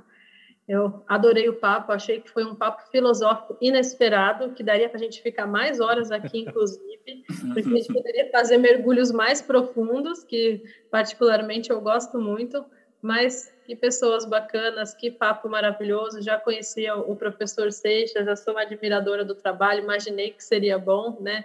Tive o presente de, de conhecer o, o, o Vitor também. Então, deixo aqui os meus agradecimentos, que a gente mantenha contato né? E quem sabe siga também com essa, com essa conversa, que ela vai ficar agora aqui presente. Aqui, Começamos a eternizar, né? Porque gravamos, né? E essa, essa gravação começa a ficar, né? E a gente e a gente poder impactar outras pessoas. Eu só queria colocar uma, um ponto, né? Porque é, eu tive um, um, o prazer de estar dentro de um clube agora recentemente é, de olhar para o processo de inovação né, desse clube. E eu usei uma expressão que o Inácio falou agora dela, né, que você tocou também, Ana, que é a folha em branco. Né? Eu, a gente falando de inovação, tecnologia, processos de transformadores, etc. Eu falei, olha, hoje o clube é uma folha em branco. E você pode desenhar como uma criança de três anos ou como um Picasso ou um Monet. Mas para chegar num Picasso ou um Monet, você foi uma criança de três anos. E aí, quando vocês falaram isso agora, eu falei assim: é, rapaz, até inovação e tecnologia precisa do fator é, livre, espontâneo e, e criativo. Né? A gente vai metrificar para a gente conseguir fazer uma entrega. Mas muitas vezes essa entrega ela acaba sendo superficial a tudo que ela pode ser, no sentido de do mergulho mais profundo realmente, né? Porque a gente não sabe quando eu crio um produto o quanto esse produto vai impactar o outro. Né? E aí vem o comportamento do consumidor para tentar explicar alguma coisa, né? os aspectos é, psicológicos de, de venda e de compra, né? tem outras áreas aí envolvidas, que mas a gente nunca sabe. A gente não sabe se o jogador A, o jogador B que fez um gol naquele momento, como que ele impactou aquela pessoa, ou até mesmo aquela entrevista no final do jogo, como impactou aquele torcedor, como impactou o grupo quando assistiu aquele jogo novamente, assistiu aquela entrevista. Né? A gente teve um exemplo uh, em 2021, mas no Campeonato 2020 brasileiro, do Arrascaeta falando que o Flamengo não merecia o título, né? numa entrevista dele. O quanto isso impactou e foi fundamental para o Flamengo conquistar o título. Então a gente não sabe o, o, que a gente faz, o quanto a gente impacta a pessoa. E a gente, talvez, Anne, me corrija se eu estiver errado para a gente finalizar, por que, que as pessoas não falam, né? não agradecem? Pô, obrigado, ó, isso me tocou, isso foi, isso foi importante para mim.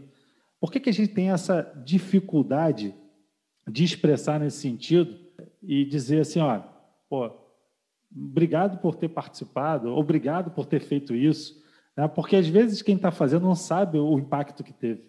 Por que, que a gente tem essa dificuldade? Eu acho que vamos, vamos fechar assim. Por que, que tem essa dificuldade? Por que, que o ser humano é tão complexo nesse ponto de às vezes não falar, pô, obrigado, não falar assim, ó, pô, isso bateu fundo lá no meu coração, mas muitas vezes a gente assiste um filme, uma cena, a gente chora por aquela cena, né? Porque impactou, porque foi profundo, bateu naquele eu lá antigo talvez e resgatou coisas vividas boas ou até ruins também. Né? Então, por que que o ser humano tem essa dificuldade para a gente fechar? Entra na esfera do não controle, né? Da gente lidar com emoções que que extrapolam, que vão um pouco na contramão daquilo que a gente tenta compreender sempre, mensurar e ter tudo ao nosso alcance, né? Então, se expressar emocionalmente é livre, é um não controle. A gente tem uma sociedade que acaba tolhendo um pouco essas manifestações, sobretudo do, de homens, eu acho, né? Eu, eu acredito. Mas como isso é bom? Como faz bem perder um pouco também desse controle de sair do script, de poder falar o que a gente sente que a gente não estava pensando, não estava planejando, né? Quando o professor Seixas diz o que ele o que ele falou, assim, dessa retroanálise assim do que aconteceu, quando eu também me deixo sentir, né, o que que esse momento tá tá ocasionando, que foi tão inesperado para mim, mas tão tão bacana, a gente precisa poder se abrir para isso, né? E entender e reforçar que isso faz bem, né? O obrigado, ele faz bem sinalizar para o outro que aquilo ali é passível de, de, gratidão, né, que o outro tocou e está tudo bem, que a gente não precisa ficar tão defendido, é, é, muito saudável. Né? E eu acho que a gente fazendo isso aqui, a gente acaba também trazendo mais pessoas para esse bonde, né? E eu concordo contigo, Vitor. Às vezes a gente passa batido, né, tentando cumprir esse papel tão planejado e deixa essas coisas escapar. Falar o que a gente sente importantíssimo para a nossa saúde mental. A gente se escuta quando faz isso, a gente deixa o outro saber o que a gente está tá sentindo também, e a gente tem vínculos muito mais fortalecidos, né? Perfeito. Mais genuínos. É. Não, concordo com você e eu, eu, eu, remeto isso a uma relação de pai e filho, muitas das vezes, né? onde a gente está se perdendo nesse do ouvir, do escutar, do falar o que sente na relação de pai e filho. E a gente vê isso no esporte, né? principalmente um atleta de formação. Né? Então, Ana, eu queria te agradecer muito. Acho que foi filosófico, sim, o papo. Né? Eu gosto dessa parte desses papos mais, digamos assim, a gente brinca do papo cabeça, porque realmente a gente poderia aprofundar em muitos assuntos, mas eu acho que a gente conseguiu passar por assuntos que têm muita importância dentro do, da psicologia do esporte. Né? Deu para tirar algumas dúvidas, em relação. Acho que todos precisam pegar o seu pincel, né? botar um pincel dentro da caixa de ferramenta. Acho que a melhor analogia que a gente deve fazer agora, e para todos que estão ouvindo, é abrir sua caixa de ferramenta e colocar um pincel, nem que seja um pincel pequenininho, né? que aquele não é tão largo ainda, mas que com o tempo você consiga largar esse pincel e transformar de um desenho de uma criança de três anos a uma expressão de arte com um Picasso, com um Monet, que você consiga lidar, e aí usando essa analogia do Picasso e do Monet, que nesse ponto você consiga lidar com as suas frustrações, sentimentos, angústias, da melhor maneira possível. Porém, a gente tem profissionais que ajudam nesse processo e o psicólogo dentro do esporte tem um fator primordial para isso. Então, foi para mim um podcast, é um episódio fantástico, é, que eu já queria fazer muito tempo, escutar um pouco do lado da psicologia, e agradeço ao professor Seixas que gerou essa, essa combinação de fatores para acontecer, e a Anne está aqui com, conosco hoje. E, Anne, só tenho que agradecer. Muito obrigado. Fui tocado em alguns momentos, sim. Né? Acho que numa das falas eu falei que tocou fundo. Né? Fui tocado em alguns momentos porque a gente precisa reconhecer o quanto, às vezes, uma palavra bem colocada e aqui, para quem gosta de religião, a Bíblia diz isso, né, que a palavra tem poder, né, uma palavra bem colocada, ela manifesta as ações positivas e também ações negativas, e a psicologia usa muito isso, né? É, e realmente, muitas das coisas eu aprendi hoje a olhar a psicologia com outro olhar, sabia da importância, mas eu entendo quanto mais ela é importante ainda e espero ter, sim, psicólogos estudando futebol, sentado lado a lado no meio da comissão técnica, e a gente vai ver ainda uma mulher assumindo o time e, e vai ter o sucesso, um êxito, porque vão ter pessoas ali por trás que vão ajudar ela a ter esse êxito. Seja psicólogo, fisioterapeuta, fisiologista, preparador físico, seja tia da cozinha, seja porteiro, seja roupeiro, né? vão ter pessoas capazes em todas essas profissões. Então, muito obrigado. E esse foi o Time Cast de psicologia. Deixo para você, Ana, as últimas palavras aí e também do professor Renato Seixas. Mais uma vez eu agradeço. Foi um prazer estar aqui com vocês. Aprendi muito, me fiz questionar uma série de coisas. Eu acho que esses são os melhores movimentos da vida, quando a gente se questiona. Espero sair modificada. Espero que nas, nas próximas reflexões eu tenha revisto, pensado coisas, porque isso é muito bacana a gente fazer quando está com pessoas assim que são provocativas, né? Nesse, nesse bom sentido da gente repensar e pensar nossas práticas, pensar o mundo, pensar a sociedade, pensar esse futebol, né? De um jeito mais, mais coerente. Agradeço muito o convite, contem sempre comigo, foi um prazer estar aqui com vocês. Sucesso aí na jornada de, de cada um, que vocês possam cada vez mais serem vocês mesmos, tá bom? Um grande abraço. Agradeço, Anne, pela presença, foi um papo muito é, gratificante, né, enriquecedor. Tenho certeza que todos os nossos ouvintes está acompanhando o podcast também gostaram. E até uma próxima edição. Obrigado, Anne. Obrigado, Vitor. Obrigado a todos. Esse foi o Time Cast Psicologia no Esporte. Acho que você vai gostar. Se você não conseguiu ouvir tudo, volta lá no início, porque você vai entender outras coisas de maneira diferente quando ouvir novamente esse episódio. Um abraço a todos. Obrigado.